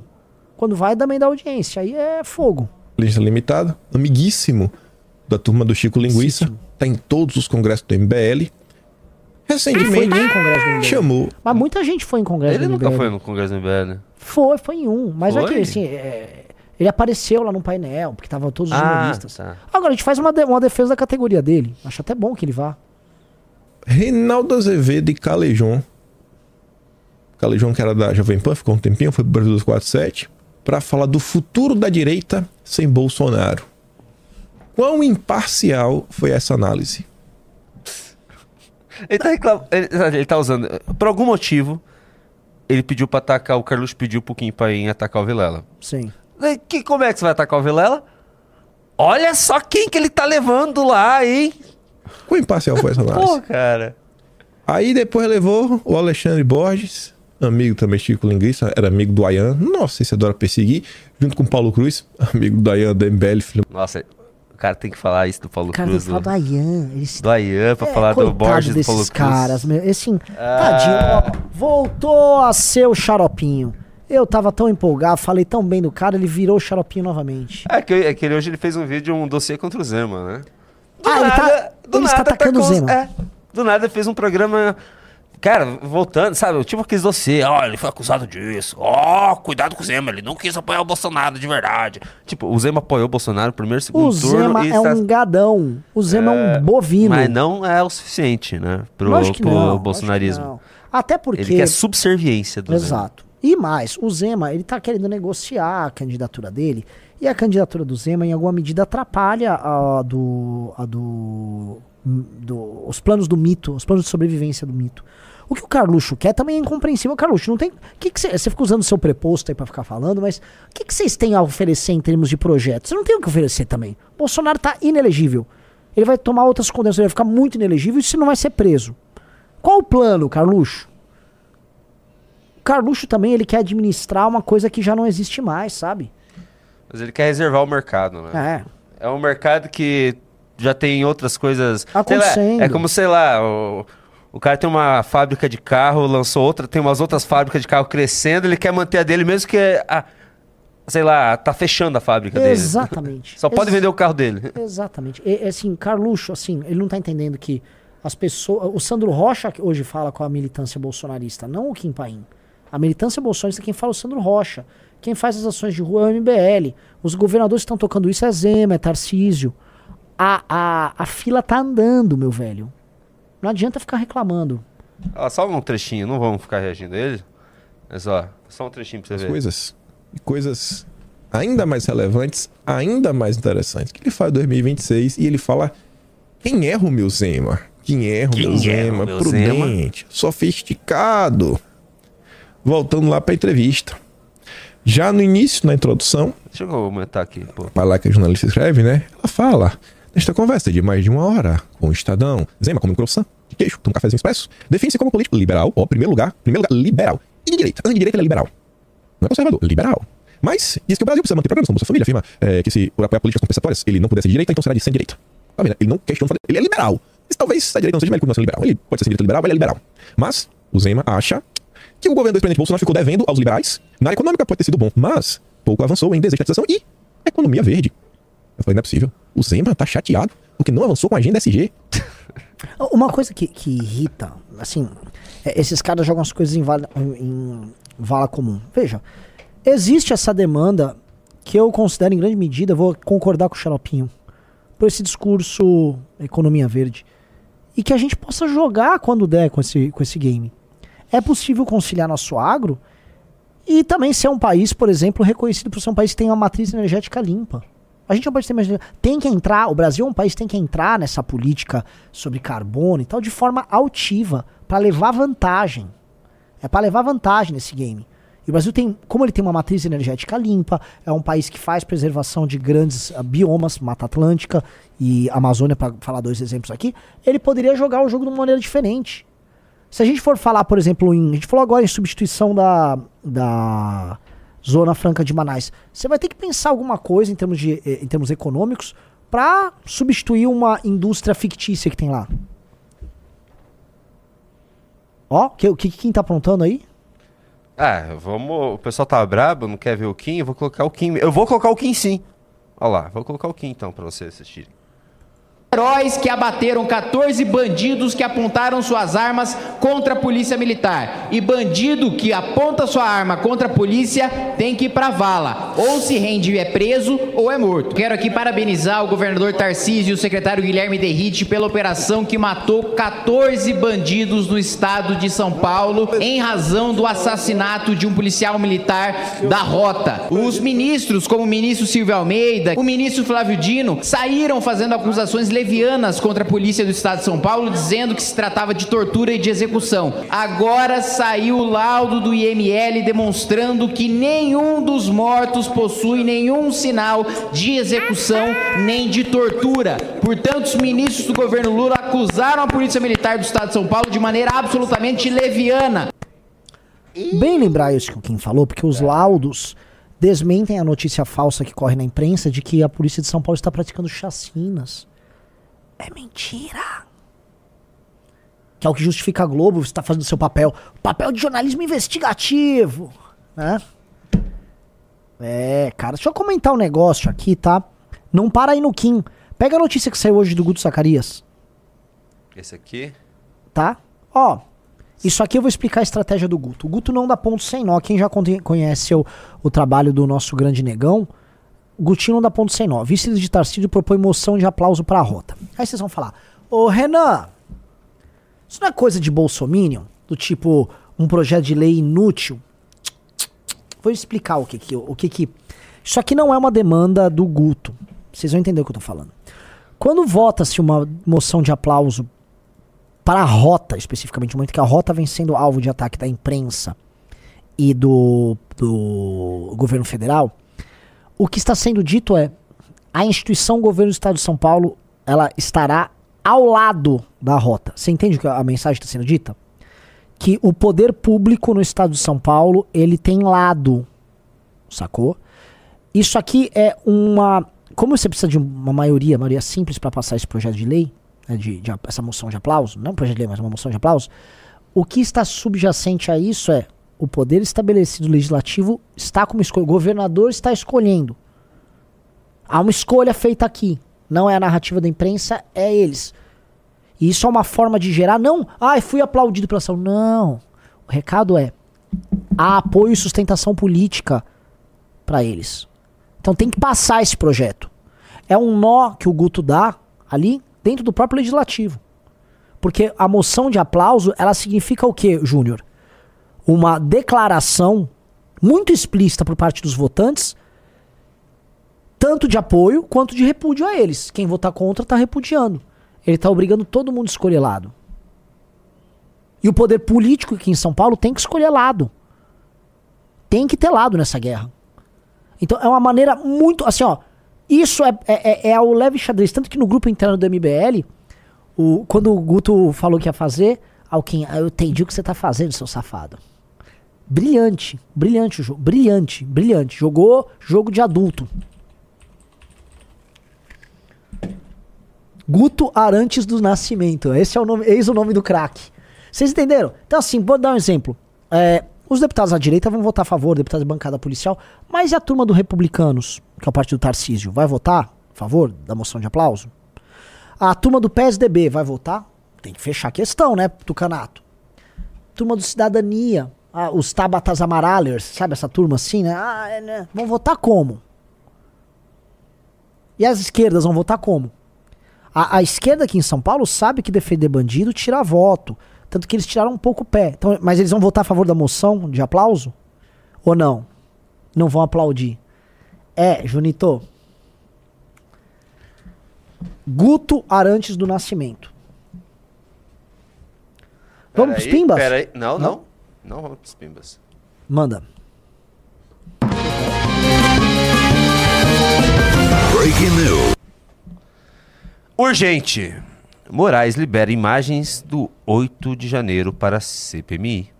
Ministro argumentou que não há impedimento para o compartilhamento com a comissão, que deverá analisar se torna pública ou mantém o sigilo das gravações. E isso vai dar um entreveiro com o governo. É, porque isso é ruim pro governo também, gente. Uhum. Ó, o ministro do Supremo Tribunal Alexandre de Moraes autorizou o Ministério da Justiça e Segurança Pública a compartilhar as imagens do dia 8 de janeiro com a Comissão Parlamentar Mista de Inquérito, que investiga os atos antidemocráticos. A autorização abrange a liberação das imagens tanto dos circuitos interno e externo de segurança do Palácio da Justiça. Ih, meu amigo. Agora sim, eu vou comentar um negócio, tá? O Nando Moura tem um vídeo muito bom, recomendo que assistam um vídeo do Nando Moura. É um vídeo que ele trata, ele fala do Alexandre de Moraes. E ele fala bastante do Alexandre de Moraes e ele recapitula algumas coisas. O Alexandre de Moraes é um cara que foi muito atacado pelas esquerdas quando ele se tornou ministro do STF, tá? É um cara que no começo votava até pró Lava Jato. O Alexandre de Moraes, quando foi secretário de segurança aqui em São Paulo, era chamado de fascista e nazista pelas esquerdas. O bolsonarismo empurrou o Alexandre de Moraes para a posição que ele está e muita gente identifica o Alexandre de Moraes como um petista. Não. O Alexandre de Moraes está muito longe de ser petista. Isso aqui não é uma defesa do Alexandre de Moraes. Isso aqui é uma mera constatação da realidade. E a direita, muito burra, assim como boa parte da direita fala que o MBL é comunista, falam que ele é comunista ou que ele é petista. Tá? Isto aqui incrimina muita gente, bolsonarista que invadiu dia 8, Junito. Mas demais. Só que isso aí é um problemaço pro governo também. Problemaço. Problemaço. Vamos saber os- as informações de- de- desses capítulos que vão ser abertos aí. Mas é o seguinte: ali, ó, canetou, botou o bode na sala e todo mundo que se vire pra capturar o bode. É. Então vamos para as participações, já é 4 e meia. Entraram 13 pessoas no clube, senhor Renan É, mas parou no 13. E 13 é um número ruim, né, galera? Ô, galera, vamos sair do 13. Outra Você sabe que eu coisa. gosto. Ó, se terminar em 14, eu já tô feliz. 14 é o número que eu jogo no futebol, o número do Xabi Alonso, o número do Gucci, é o número do Thierry Henry, tá? É, por vários craques jogaram camisa 14. Cruyff. Levantem o nome, no, no, botem no nome do chat outros grandes craques da camisa 14. Antes de ler, só deixa eu dar um recado. Eu quero que você peça, sabe, Renan Santos? É, a maioria, a grande maioria, assim, coisa de 80% das pessoas que assistem o News não são inscritas no canal, sabia? Uhum. Dá um recadinho pra ele se inscrever. É bem importante ele se inscrever É, no nosso galera, estamos com quase 5 mil pessoas. Aliás, bati o Arthur tanto em clube quanto em audiência, né? Então, botamos o Arthur pra, pra dançar. Aí ele veio todo durinho, com aquela bundinha durinha dele, lá e tem que ficar dançando. Tá, dan- tá rebolando aqui, pelado aqui na frente pra gente, aqui, humilhado. Fake nutty. Não, não é fake nerd, não, é verdade. tá rebolando lá, com a, com a panturrilha dele malhada, Tá? Tá tendo que rebolar aqui. O bonde do careca sem freio derrotou o Arthur mais uma vez. Então se inscrevam no canal, por favor. Se inscrevam no canal, se inscrevam no canal, se inscrevam Sim. no canal, se inscrevam no canal. Tem que se, inscre- se inscreva no canal aqui, por favor. Bora, bora, bora. Olha só, várias pessoas deram sub lá na roxinha. Foi A Mônica Souza, Gustavo Pego deu um sub de presente ali. O Alex Gulat mandou um sub com Prime. Falou: Junito, pergunta pro Renan se ele viu Alexandre Borges e Paulo Cruz no Vilela. Muito boa conversa com eles. Inclusive, fala um pouco da origem do MBL. Não, assim, eu vi um pedaço, inclusive me mandaram na minutagem que ele fala de mim. Agradeço demais, eles falam muito bem da Valete, tá? Fama de Disseuzinho aumentou ainda mais, tá? Agradeço aí. E aliás, os dois escrevem na Valete. Ó, Lord Bypass deu sub, o Rodrigo Bonato, o Stereozinho deu um mês. Pro... Na verdade, ele- ele comprou um sub pra galera ali. O Glass Canyon e o Dark Clogano. O Toizo deu um sub e falou: Salve Junito, salve Chico Linguiça. Poderiam dizer se há alguma chance de virem fazer um congresso aqui na Serra Catarinense? Abraço. Adoraria. Não tem congresso previsto lá? Não, te- assim, Teve, nós não né? fomos na Serra, né? A gente fez um, um tour ali, a gente passou por Criciúma, por Joinville e por Floripa. Agora sim, nada impede, a gente vai fazer um. Houve já o congresso e mini turnê pelo Paraná, mas vai ter um tour de Betegazinho dia 2 de setembro lá no Paraná. Então, assim, se o galera lá monta um negócio, a gente pega e vai. A gente gosta de viajar, nós somos doidos. O Wellington Araújo Nogueira mandou 10 reais. Já ouviu falar do jornalista esportivo. Nossa. Jornalista esportivo e narrador Jorge Igor, o grande Jorge Igor. Gente, o Jorge Igor é um semideus. E sabe por que eu não falo mais? Para não estragar. É. O cara é tão bom. Assim, um, eu, eu já assisti as narrações do Jorge Igor. Dois, eu vejo o YouTube do Jorge Igor. Ele é bom no YouTube. Três, os cortes e o Instagram dele estão bem legais. Fez um hoje um do Neymar bem legal. Quatro, não vou elogiar mais porque eu não quero, não quero atrapalhar. Quando você fala demais, você atrapalha. Ele dá uma ideia. Não Ele pode ser um bom nome para Valete. Não vou, não vou, Não? não, porque é o Não? seguinte, cara, assim, que, que você quer? apenas deixa ele existir. É que eu vi que ele tava falando do congresso, eu queria divulgar o link. Você quer divulgar o link do congresso? Paraná, Curitiba 2 de setembro, mbl.org.br barra Paraná. Eu Paraná não é PR, é Paraná. É, barra BR, aliás. Barra PR, né? Eu vou nessa tour, Renan Santos. Hã? Eu vou nessa tour. Ah, maravilhoso. É maravilhoso mesmo? Sei lá, acho que é. Então, tá bom, então. Curitiba é aqui do lado, gente. É, mas tá bom, então. Adoro Curitiba. Eu vou nesse, então. Ô, Citaram o Oscar Schmidt, camisa 14 no basquete. Quero outros, quero outros. Casemiro era 14, bem lembrado. Se vocês olharem, a Rascaeta 14, outro 14, o Germán Cano do Fluminense. Camisa 14, eu não sei explicar, só Padre tem Kelmon. craque. Só tem craque. Pra- Padre Kelman, camisa 14. E no, e no futebol, Renan Santos Eterno, camisa 14. O Deixulupa mandou 10 reais. Boa tarde, Renan. Primeira vez que acertei, acertei pegar uma live na hora, ao invés de assistir o conteúdo gravado. Quero ver você ou o Junito jogando Baldur's Gate 3. Hashtag eu te respeito. Eu jogarei Baldur's Gate 3. Tá. Tá sensacional esse jogo aí. Eu preciso jogar. Ah, o Scarpa do Palmeiras também é 14? Só craque veste a 14. Porque não é igual assim, ah, 16, quem veste a 16, quem veste a 17, a 18, a 19. Não, 14 ela tem uma mítica. Eu acho que quem começou a mítica da 14 foi o Cruyff. Você quer jogar Baldur's Gate? Quero falar sobre camisa 14. E o Baldman's Gate. Ainda ah, tem que aproveitar essas piadas de calvo por enquanto que aparentemente nesse, nesse jeito que você tá, parece que tá começando a crescer uma penugem ali. Sim. Sim. Tá? Tá. É, então os dias de calvo estão Vão no passar, mas vai demorar uns meses, assim, mais dois meses e meio. Eu vou ter- já estar com muito mais cabelo do que eu tinha antes. Mas é um processo, porque ele cai, você implanta, e é o que foi implantado aqui, onde eu tinha. ó, Vocês veem que eu tinha dois buracos, né? Um aqui. É um V, né? Assim, é um buraco em V aqui, ó. Então ele foi implantado aí, ele cai e aí ele nasce. Aí ele vai nascer, e aí esses dois buracos que eu tinha, que ficava super esquisito e ficava constrangedor, serão, estarão plenamente cobertos e eu vou estar jovem, Cobriram o teu buraco? preencher o meu buraco. Vamos lá. O Ali mandou 15 reais. Ele falou: Bom dia, Junito. Bom dia, é boa tarde, né? E ele, man- ele falou o seguinte: Eu era de esquerda e comecei a acompanhar o MBL por causa do Arthur. Mas fiquei pelo Renan. O Dirceuzinho é o terror de Nárnia. Inteligente, autêntico e lindo. Infelizmente, Não, sou loira. Beijos, guri. Muito obrigado, Ali. Obrigado, velho. Alice, velho, é uma moça. Ah, é uma moça? Você falou Ali? Eu pensei não, que era um sou muçulmano. loira. Então, é uma moça, né? Você falou que não é loira. Não, mas... Qual o nome? Ali. Ali? A-L-I? Pode ser Aliandra, pode ser... Bom. Enfim.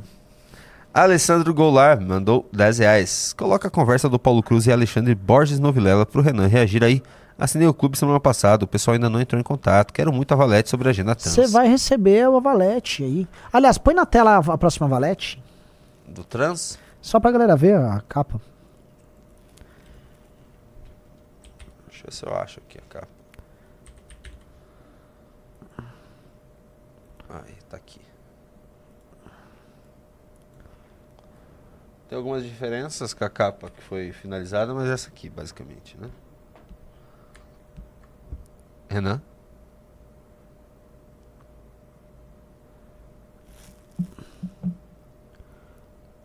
Linda. Tá bom. Linda. É, é linda porque assim, ela não é bonita, tá? Mas ela é escrota. Só que ela atinge o objetivo. Porque se ela. Ah, não, essa não é a capa, Junito. Pô, Junito. Ah, faltou. É, ah, é antiga essa aí. Faltou a. Tá. Deixa eu buscar. Ah, é difícil? O Eric Cantona usava muito bem lembrado, Cantona 14. Mas acho que eu apaguei aquela capa daqui, Renan Santos. Vou pegar de volta depois eu coloco aqui, deixa eu continuar lendo.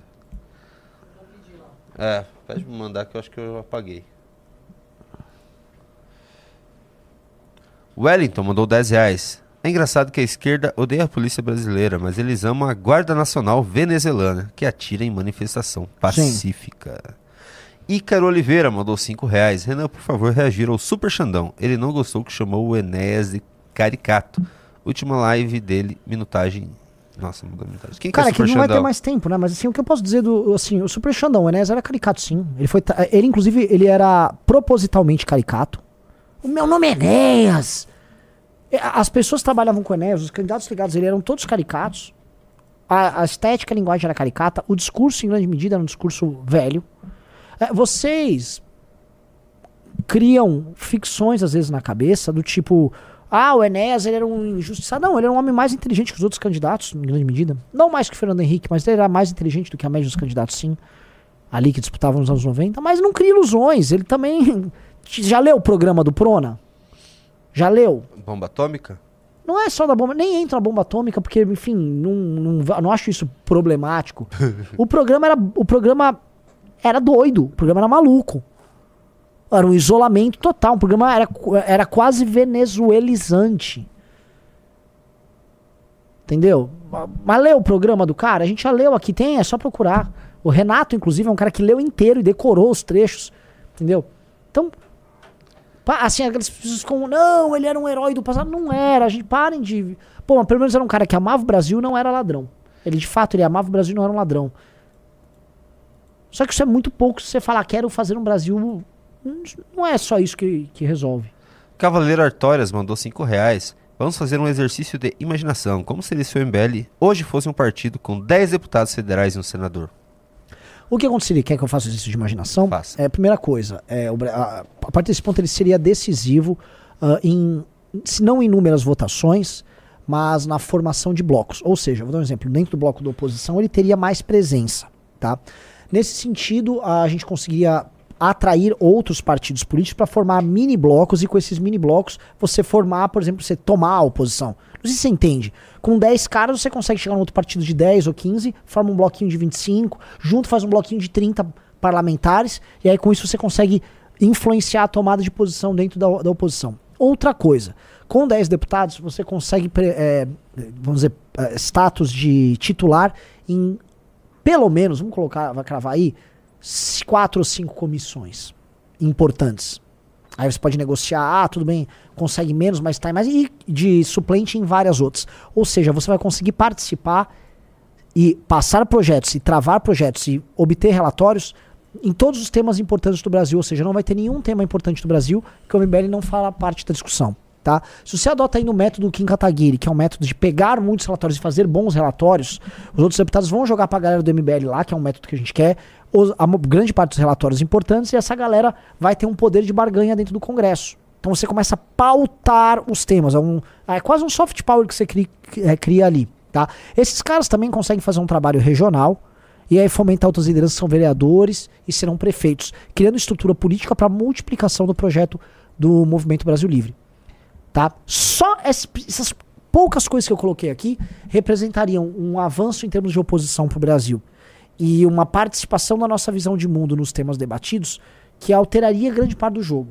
Grande parte do jogo seria alterada. Eu nem estou falando aqui da, da parte, vamos dizer, regimental para fazer oposição do tipo organizar como é que chama os ah, as obstruções, sabe? Isso aí já, já assim, seria um outro universo também que aumentaria demais. Tô nem falando disso especificamente. Caramba! Uhum. Ó, só deixa eu dar um, um recadinho aqui, mandar um abraço pra minha querida mamãe que tá assistindo, a dona Uau, um abraço pra Sueli. ela também. O nome da sua mãe é Sueli também, né? Também, um abraço pra Sueli também. Pra, Um abraço pra Sueli do Renan e um abraço pra Sueli do Junito. Suelis tem, Suelis tem filhos bons. Olha lá. Renan? Hum. Perturbadora essa capa. Perturbadora. Você vai receber ela autografada por nós, tá? Quantas pessoas vão receber ela autografada? Por enquanto 14, mas eu posso 14. liberar pra 17. Você liberou mas a gente tá 20? terminando o programa. Tô liber... Tá terminando o programa. Então, assim, corre aí. É até 17, senão já é Elvis. Cheslana mandou 10 euros. Sou alemão e moro na Alemanha, mas gosto muito do Brasil. E eu queria que desse certo. Acompanho vocês, aliados ideológicos, há alguns anos. Um dia eu quero também ter a chance de atender um congresso de vocês. Uau! Ó, ele é claramente alemão, que ele tá fazendo a tradução Aham. do que é dito em português. Pô, a... Não, mas pra acompanhar a gente, ele, ele, ele tem que entender português, né? Vielen Dank, mein Freund. Fala em português, vai. Ich möchte ein Bier trinken mit du? Ich möchte ein Bier trinken. Cringe, cringe, cringe. E, e ich bin Renan. Ich komme aus Brasilien. Ich wohne in São Paulo, Brasilien. Und ich bin. Não, ich arbeite aus. Renan! a Brazilian Fra não, Freiheit Brazilian Movement. Meu Deus do céu! Ok? Vielen Dank. Que vergonha! Desculpa, ô Junito, eu estou falando mal, mas estou falando alemão, tá? Inclusive, pergunta pra ele, vê, vê se eu falei direitinho, se, se, se foi inteligível. Ai, ai. Gustavo mandou 5 reais. Renan é ligeiro, vai ceder o clube pro Luigi e transformar ele em liberal em 3 meses. 3 meses, será?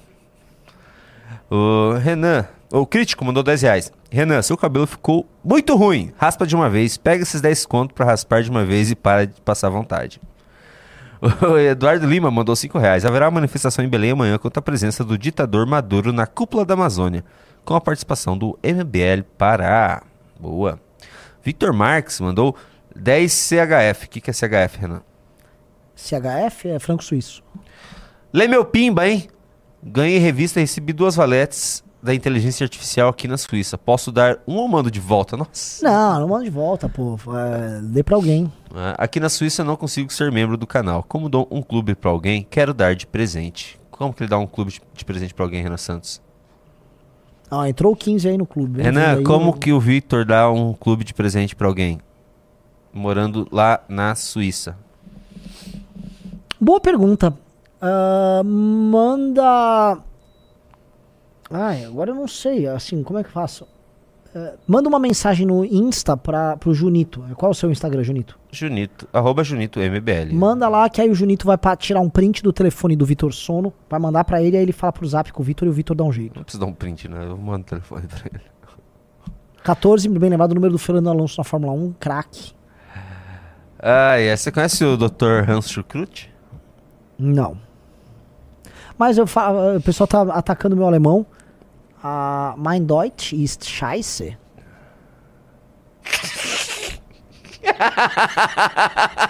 Você sabe o que eu falei? Fala de novo olhando pra câmera. Mein Deutsch ist, ist Mein Deutsch ist scheiße. Ist eine Scheiße. Meu alemão é uma merda. Que vergonha, mano. Ai, ai, tá. Ich spreche ein Scheiße Deutsche. Ai, ai. O crítico mandou 10 reais. Fala do Xbox Mil Grau e do Monark. Pelo amor de Deus, eles estão humilhando a gente em todo podcast. Ele fala mal do MBL.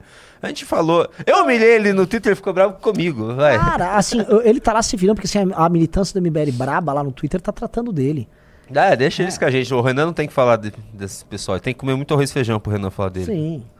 Fábio Santos mandou 5 reais. A música mais tocada hoje nos Estados Unidos se chama Try That in a Small Town. É um ótimo Sim, counter que caso. critica o woke e diz, e diz que em cidade pequena não tem isso. Não se cria, é porque ele fica contando casos de bandidagem que acontecem na cidade grande, e aí o refrão, tente isso na cidade pequena. Ah. Tente isso na cidade pequena, porque lógico, é uma coisa que é verdade, a violência nas cidades grandes, além de ser maior, você tem uma certa impessoalidade. Então, por exemplo, o cara vai assaltar um supermercado de uma grande rede, os funcionários da grande rede também não dão bola.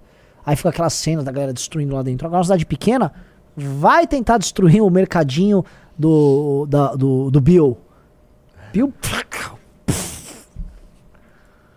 O Luiz Carlos mandou 5 reais. Vocês deveriam abrir o pacote semestral de a 40 a 45 reais e talvez mensal a 60 e trocar o anual para 30. Acreditem, faz diferença e aumentaria a venda. PH Maverick mandou 5 reais. Boa tarde, Renan e Junito. Reajam, por favor, ao vídeo do André Guedes sobre o caso do Arthur. Eu reagi já. Enorque mandou 5 reais. Renan, em São Luís do Maranhão, capital do estado, só metade do esgoto é coletado. É muito triste ver esse e outros aspectos da minha cidade. Exato. E o, e o- o ex-governador daí opinando, ministro da Justiça, gente. O Douglas 991 mandou 20 reais. Dirceuzinho é brabo. Coloca o dedo na cara de todo mundo. O povo de Nárnia te respeita. Povo de Nárnia, tamo junto. Oh, oh, aliás, eu vou estar em algum episódio novo do Clã Pelicano? Você teve. Você teve sexta. Não no episódio, mas fui citado. Nós a gente- éramos. Nós éramos. Como que é? Os, Os menudos, menudos. hermafroditas que copulam entre si. Uhum. Deus te abençoe, Cristina. Agora eu peguei a referência. Só que não tinha um papo de que a gente tava atrapalhando o gambá? Ou que Tinha algum papo tava... com o Gambá também. O gambá não tava feliz com a gente, era isso. É, a gente tava irritando porque nós éramos muito espertinhos. Pastor Sandro Rocha, agradeço. Leitura muito precisa da realidade. O Gambá tá em briga conosco. Eu entendo que a gente é meio complicado, entendo que o senhor não confia na gente, mas profecia correta. O Gambá tá bravo. O Yushi, inclusive, fez. Nossa, quando o Pelicano souber disso. O Yushi, ele fez um mapa de Minecraft pra galera da Twitch, pra- pra galera do MBL que quiser jogar, que é inclusive um oferecimento Gustavo Pego. O Nárnia. Tem o Pelicano, Ah, tem os Lulas, Deus. só os clones dos Lula. Cê- eu acho que não sei quando a gente vai abrir esse servidor. Talvez vai abrir essa semana aí, tem que ver com o Yushi. Maravilhoso. Tem que Aí chamar, tem tudo que lá, tem todos, todo mundo do clã Pelicano tá lá. Sério? Todos os ratos, os gambá, tá tudo lá, cara. Meu Deus. Assim, quem é que fez isso? Yushi é o nome dele. Que ele é quem? É do, da Tropa da Roxinha. Muito bom, meu. Muito bom. Muito Acho que bom. o Gustavo Peco e o Stereozinho tá, eles estão juntos fazendo esse mapa lá. Muito bom. Muito bom. Ai, ai, ai. O Black Hawk mandou 5 reais. Renan, você precisa estar nos debates pra presidência. Toda essa corja precisa ser exposta. Eu Nossa senhora, já pensou se não debate? Não, Ai, aí, ai, aí, ai. aí ia doer. Peixoto mandou 2 dólares. Congresso MBL em Nova York já. Onde compra o ticket? Vai ter lá? Uau, deveria ter mesmo. Eu tô afim de fazer um em Portugal, sabia? Vamos fazer em A Nova gente tem no- muito fã em, em- Portugal. em Miami E daria Angola muito. também. Nossa, Ma- Miami ia bombar. muita gente. Miami ia bombar, mas em Lisboa iria bombar e em Luanda ia bombar. Luanda também. Eu iria no de Luanda. Não, não, eu quero. A gente precisa. A gente precisa a gente vai fazer Ó, Angola. a gente precisa Guiné-Bissau, Moçambique, Angola e Cabo Verde. A gente precisa desses lugares. Ó, se a gente planejasse. De, ah, que assim, lá é meio complicado esse negócio de política, né? Lá em Angola. Mas se a gente fizesse um. Ah, a gente tem que ir lá. A gente tem que ir lá. acho que bombaria lá. lá. Alisson Silva, mano, 10 reais. Renan, fale sobre o João Campos e a possibilidade dele ser para governador de Pernambuco em 2026. Vocês estão lenhados aí em Pernambuco. Seria o último prego do caixão no meu estado. Olha, cara, nunca existe o último prego. As coisas continuam. Elas podem piorar. Tem algum angolano aqui no chat? Se tiver algum angolano no chat, ele vai entender o que eu tô falando. People, dança comigo essa queta. People, dança comigo Níger. essa queta. Tá, tá meio ruim de ir pro Níger agora. Você viu que tá, deram um golpe lá? Ah, é? Você não, viu? Não, não, não acompanhei não. Deram um golpe no Níger. Daí tem os países é, querendo fazer uma aliança pra derrubar o- os golpistas, eu não lembro quais os países. E até a Rússia tá querendo enviar o Wagner lá pra manter os golpistas, tá ligado? Ah, é? Mano, tá, tá um Que negócio muito doideira. Ó, ó, tem um angolano, o Milton Matheus, falou. Então, Milton, você falou, sou angolano, Milton, já te reconhecer, eu te respeito, Milton. Porque você conhece a música People, dança comigo essa queta. na, na, na, na, na, na, na, na. People, dança comigo essa queta. na, na, na, na, na, na, na, na. Ó, o. Júlio, o Júlio Pedro é moçambicano. Pô, eu não sei uma música de Moçambique. Mas irei a Moçambique. O Robson Souza Brasil mandou 10 reais. O que vocês acham do professor Paulo Cruz como presidente? E sem contar que a gente consegue tirar do armário os racistas da esquerda. Sensacional. o professor Paulo ele Cruz é, um muito. semideus. Aliás, como escreve esse homem? Escreve muito bem. A última, eu li, né? Eu já li a próxima valete inteira, né? Nossa senhora. Pensou se um dia a gente sair de ministro Silvio Almeida para ministro Paulo Cruz? Nossa Nossa senhora. Paulo Cruz, ministro da Educação. Eu acho que ele cabe muito aí. Na educação, né? Sim. Agora, cadê o Matheus aqui, que é de Angola? Ele não conhece a música? Direitos humanos tem que ser o Guto. Sabe por que ele tá falando? Emoção de aplauso pra polícia? Tem Gostei. ser. Direitos humanos para humanos direitos, vai ser o lema. Ó, o Rodrigo Renan Augusto. o SSP. É isso aí. Rodrigo Augusto Almeida mandou 5 reais. Notícia de utilidade pública. O app do Banco Itaú está fora do ar desde ontem. Tem gente que critica os bancos digitais. Ai, ai. Adams mandou 5 reais. Pô, o Congresso Nacional vai ser um dia antes do Enem. Aliás, acho que seria interessante o MBL abordar a geopolítica dos conflitos recentes na África. Precisamos, sa- assim, vai ter capa sobre África esse ano sim na Valete, tá? Até porque, assim como teve sobre Índia, a gente precisa apontar pro futuro, a gente entender. Até porque também, pensando no, no próprio futuro, o futuro do Brasil, em grande parte, vai se construir mediante ah, relações econômicas e políticas estabelecimento de um soft power com África, eh, Ásia Central, Índia e Sudeste Asiático. Ok. O Maris, a Marisol Vinha mandou 27,90. A Globo não defendeu os direitos humanos do Elias Maluco, que comandou o assassinato do Tim Lopes, não é mesmo? Como é que é? A Globo não defendeu os direitos humanos do Elias Maluco, que matou o Tim Lopes, não é mesmo? É, o Tim Lopes é um repórter da Globo que fez um trabalho sensacional de ir atrás do tráfico. Foi morto. foi morto de forma cruel. Acho que mataram ele com uma espada e botaram ele na, naquele micro-ondas. Foi assim, foi horrível, tá? E a, aí a Globo ficou pistola, porque um dos seus foi pego. Agora, pô, Globo, volta a ser. Volta a fazer esse trabalho. Porque nunca mais vemos coisa desse tipo. Leslie Fernando Moreira mandou 5 libras. Quem falou de agenda verde foi o Zema, por isso o Xaropinho tá bravo. Ele criticou o Bolsonaro, defendeu o agro inteligente. Em Minas Gerais, o Bolsonaro apoiou o Viana. Eu, hein? Sim, o Bolsonaro em vários estados apoiou candidatos eh, dele para fazer com que houvesse segundo turno e no segundo turno os outros candidatos fossem obrigados a apoiar ele. Graças a essa estratégia brilhante do Bolsonaro, o ACM Neto perdeu na Bahia, porque ele teria ganho no primeiro turno, mas aí teve segundo turno e ele perdeu pro candidato do PT. Olha só, parabéns, Bolsonaro. Mitou. Goiás lançou candidato dele, vários lugares lançou candidato dele. Luiz Pedro mandou 10 reais. Junito, cuidado quando for jogar Baldur's Gate. Tem potenciais cenas de nudez. Escolha a opção censurada no começo do jogo. Ah, eu não. Ó, ó, ó, ó, lê aí o pimba do Cheslana. Lê aí, Junito, que ele é alemão. Lê aí, lê aí. Cheslana mandou 5 euros. Caralho, Renan, parabéns. É mit dir trinken. Media Trinken. Mas fora disso, tu falou muito bem alemão. Não foi cringe, não. Entendi tudo. Galera do chat, vocês me desculpem, tá? Chupem esta manga. Jennifer Galbiati, me desculpa. Eu tava aqui te elogiando. Cringei? Cringei? Junito, eu cringei? Ah, muito. Ich bin nicht eine Ai! Kringen Ai! Personen. Per- Sei lá como é que é pessoa. né? Ah, eu, eu acho que eu ainda sei falar números, tá? Quer ver? eu vou falar minha não, idade. Não faz isso, não faz isso. Ich bin 39 Jahre alt. Ah, acertei. Ich bin 39 Jahre alt. Ai, meu Deus. Ai. Vamos lá, vamos ler, pelo amor de Deus. Diego Souza mandou 5 reais. Existe alguma estatística de alfabetização plena? Interpretar e escrever bem? Chuto que deve ser menos de 10% da população. É, eu acho que é isso. Assim, 70% da população é alfa- analfabeto funcional. Tirando os que são analfabetos funcionais, tem também aqueles que não são analfabetos funcionais, mas que têm uma compreensão muito baixa também de leitura e incapacidade de escrever em um bom português, em um, vamos dizer, em um português ok, sabe, português ok?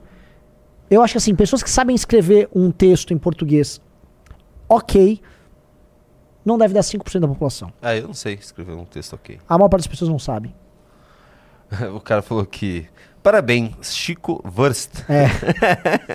Ah, Você entendi. Wurst deve ser linguiça. É, exato. Chico Wurst. Wurst. Wurst. Wurst. Vamos ver, vamos ver, vamos ver. O Smith Jr. mandou 20 reais sobre a remessa com. Ó, o RFK perguntou: Wie bist du? Danke. Ich bin 39 Jahre alt. Tá bom, gente. Pelo amor de Deus, vamos parar. Ah, sobre a remessa conforme do Haddad, o posicionamento do Kim sobre o assunto no Flow está repercutindo muito no universo dos youtubers de importação. Esse pode ser um movimento tão grande quanto não é só por 20 Mas não é centavos. só que, assim, pra, pra galera que tá tratando disso, não é só sobre o, o- a opinião dele. O Kim entrou com um projeto sobre isso. Muita gente cobrou a gente sobre esse negócio da remessa, esqueci o nome dela, tá? É, a gente teve uma conversa lá, a equipe do Kim já estava tratando, já entrou com o projeto. Vamos que vamos. É, o Dark já acabou. É, na época que eu assistia Dark, eu tava na hype de aprender alemão. Acabou o Dark. Ó, o parou Cheslan Haddad. respondeu: Ich bin 32 Jahre alt. Meu Deus. Felipe Santana mandou 5 reais. Fala, Renan, você está confiante sobre a União Brasil ceder a legenda para o Kim disputar a prefeitura? Não podemos falar sobre isso. Canal Hipólito mandou 5 reais. Quando vocês vão parar de ser cagões e tentar fazer o partido com... Contem Nós com o meu estamos- apoio. Gente, assim, gente. desculpa. Contem com o meu apoio. ele mandou. Ah, ótimo. A gente tá fazendo. Calma, galera. Remessa conforme. Cara legal, Thiago, mandou 2 dólares. Não faz na Flórida, faz em Nova York. Muito melhor. Eu vou. Ah, Nova York é sensacional. Aliás, quem já foi em Nova York, é, tem alguns lugares que são bem legais lá, cara. Tem um. Tem o Katz. É meio caro, né? Acho que é um pouco. vamos dizer, pre- preço exagerado lá para sanduíches e tal, mas sanduíche de pastrame do Katz Deli, muito bom. Tem um lugar de hambúrguer, tô tentando lembrar o nome. Ah, eu Muito bom. Silvio Marques mandou aqui um Duncan Nuken. entendeu? Entendeu? Pô, essa, agora- essa, essa é boa, você entendeu? O quê? Duncan Nuken. Do jogo Duke Nukem? Ai, que chato, Renan. É, mas é do jogo Duke Nukem, você acertou. Chelesna mandou 5 euros. Ah, já tinha lido esse. Matheus Prates mandou 5 reais. Renan, fui no Congresso de Minas Gerais dias antes de migrar para o Portugal. Vai ser um prazer ir um aqui em Lisboa. Uhum. O cara colocou PT aqui, quase que eu li PT. E migrar para o PT. Eu falei, hã? Foi pro PT? É, PT Portugal. É isso aí. Vamos lá? Deixa eu ver se temos aqui. Opa, temos coisas na Twitch. Não, não, só o Seifiro, então Subcom Prime, o BG Wells, o Iso19 e o Trizo Goblin. É isso aí, Renan Santos. Encerramos as participações. Vai estar no News? Ah, não. Quem vai fazer o News? Hum, Não sei. Galbiati, quem fará o news? Ian e Ricardo. Teremos News com Ian e Ricardo às Ó, 7 da noite. O Cheslana tá lá no chat, fala alemão, tá? O brother alemão, falando pra vocês que eu me viro bem em alemão. Vocês. a ga- É, eu sei. Não, mas assim, é, é- é, santo de casa não faz milagre. Igual, assim, o Renan é o careca, ridículo. Aí tá lá o clã pelicano. Não, o cara matou o ministro do Supremo. O gambá tá com raiva dele. Aí, aqui eu falo em alemão, ah, ridículo. Aí o alemão, não, o cara falou aqui, compra- sabe? Vocês não dão valor. Você é incrível. Ah, não sou, não. Bora? É, vambora, valeu. Valeu, galera, eu te até respeito. mais.